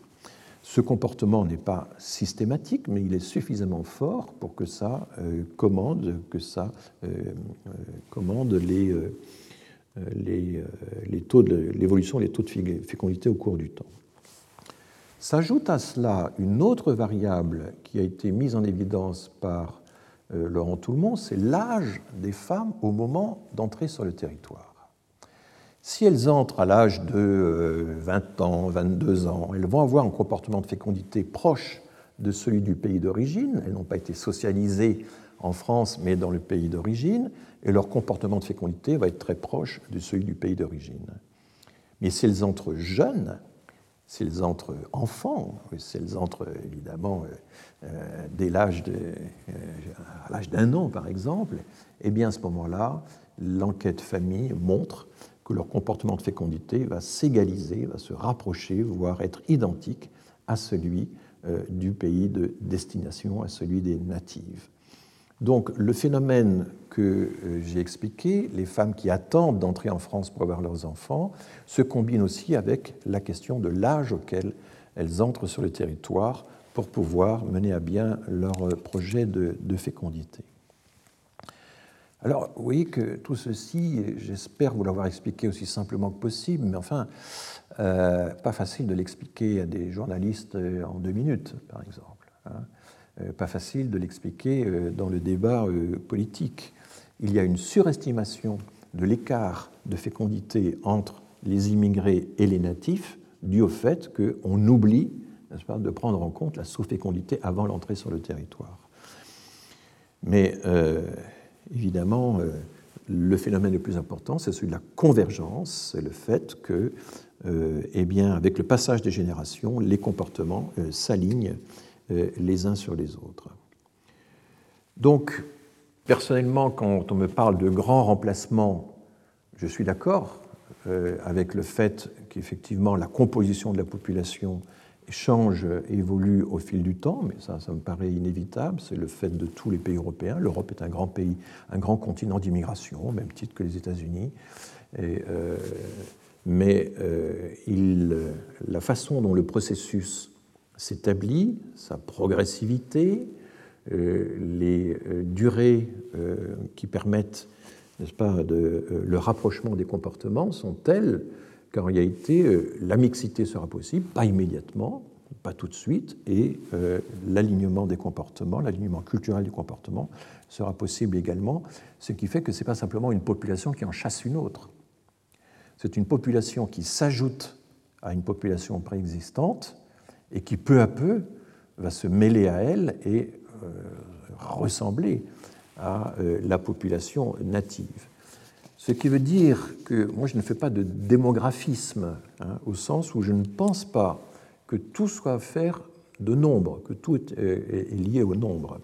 Je pense que euh, l'évolution des comportements est quelque chose à prendre en compte. Je terminerai par euh, une petite dizaine de minutes sur euh, le... C'est bien ça, j'ai encore une dizaine de minutes devant moi. Vous ne savez pas, bien moi non plus, mais ça fait rien, je vais continuer.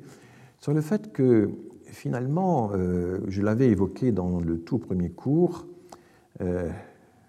l'explication de tout ce phénomène est quand même beaucoup plus complexe qu'on ne pense la façon dont la migration de travail devient, euh, dérive vers la migration familiale et euh, peut prendre des, formes complexes, mais en gros, ce qui se, je ne pense pas que la variété des systèmes migratoires qu'on observe de par le monde signifie systématiquement que notre vision d'immigration soit occidentalo-centrée et devrait être, devrait être radicalement révisée. Et je voudrais terminer sur ce point. Euh, je signale à votre attention un très bel article publié dans le magazine de la recherche de euh, Sciences Po, qui est une revue en ligne. Cette revue s'intitule Cogito. Et le 16 novembre dernier, donc c'est tout récent, le 16 novembre 2020, Hélène Thiolet, T-H-I-O-2-L-E-T, e donc a publié un article euh, qui s'intitule Déconfiner les politiques migratoires, de points, lacunes et biais des débats scientifiques. Il s'agit euh, de dénoncer l'ethnocentrisme euh, de notre vision des politiques migratoires, d'essayer de documenter les cas peu étudiés de politiques migratoires dans le monde en développement, et Hélène Thiollet est une spécialiste de la Corne de l'Afrique et une spécialiste des euh, migrations euh, dans le golfe Persique. Il s'agit de dire aussi qu'il y a plusieurs niveaux d'analyse. Il y a l'État, il y a l'individu, il y a la famille, il y a le marché du travail, l'entreprise. Mais tout cela, nous avons vu que c'est déjà pris en compte, mais c'est la question des échelles. Il y a l'idée aussi qu'il y a une dichotomie entre les nationaux et les migrants qui est surestimée et qu'il faut la relativiser, mais je pense qu'effectivement, c'est ce que nous avons fait euh, au cours de notre cours. Et de façon générale, et là elle a tout à fait raison, on surestime, on étudie beaucoup trop l'immigration dans les pays occidentaux du point de vue des pays occidentaux, et pas assez, évidemment, euh, la question des migrations vue depuis euh, les pays d'origine. Mais de plus en plus de recherches se font là-dessus et c'est ce que j'ai essayé d'ailleurs de valoriser dans les invitations aux séminaires qui ont accompagné euh, ce cours. elle considère également que les États ne sont pas toujours la principale unité d'analyse, mais c'est vrai qu'il existe des ensembles étatiques ou qu'il existe des filières ou des réseaux qui peuvent traverser les États ou qui sont soit infra-étatiques, soit supra-étatiques. Mais enfin, l'expérience de l'asile depuis 2015 nous a montré que l'État a un pouvoir considérable de la régulation des migrations euh, extraordinaires, celles qui sont liées au refuge. Et euh, par conséquent, euh, j'avais cité l'article de Fiona Adamson et Gerasimos Tsourapas qui avait essayé d'enrichir la typologie des politiques migratoires de la gestion des migrations en Europe en tenant compte de la diversité des acteurs et de la diversité euh, des points de vue, origine et destination. Je crois qu'elle a, raison. J'espère que je l'ai quand même un petit peu esquissé euh, tout au long euh, de ce cours. Et c'est vrai qu'elle insiste aussi sur le fait que c'est parfois la mobilité qui fait les États, comme dans, les échanges de population à la suite du remaniement des États, et pas nécessairement l'immobilité. Beaucoup de chercheurs aussi, et j'ai participé avant-hier et hier soir à un colloque à distance avec euh, des collègues américains, euh, il y a l'idée aussi que la circulation et la migration devraient être, que, toutes les, la question des politiques migratoires devrait être complètement bouleversée par la prise en compte d'un concept beaucoup plus général de la mobilité. Je comprends euh, cet intérêt, je comprends qu'il faille élargir euh, le périmètre des mobilités aux migrations intérieures, la Chine par exemple on donne un exemple évident, mais enfin, je pense qu'il faut faire les deux à la fois, puisque finalement, globalement, quand on regarde la démographie qui reste un socle de tout cela, eh bien, il y a à peu près euh, les deux tiers des migrants qui finissent par se fixer, par s'installer, par fonder une famille, par entrer dans la composition du pays de destination. Et puis il y en a un tiers qui repartent. Et beaucoup des départs actuels, c'est plutôt des départs de retraite qui laissent des enfants sur place, qui contribuent à la migration de peuplement.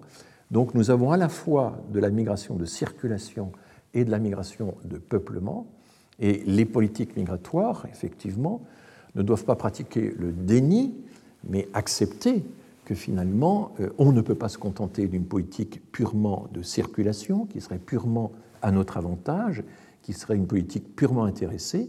Il y a nécessairement dans la dynamique migratoire une logique euh, interne avec laquelle il faut composer, euh, qui remonte au passé, qui est une dynamique de longue date, et que les politiques ne sont pas libres de guider à leur guise. Merci pour votre attention et donc rendez-vous à l'année prochaine si vous êtes suffisamment résiliente ou résilient. Retrouvez tous les contenus du Collège de France sur www.colège-2-france.fr.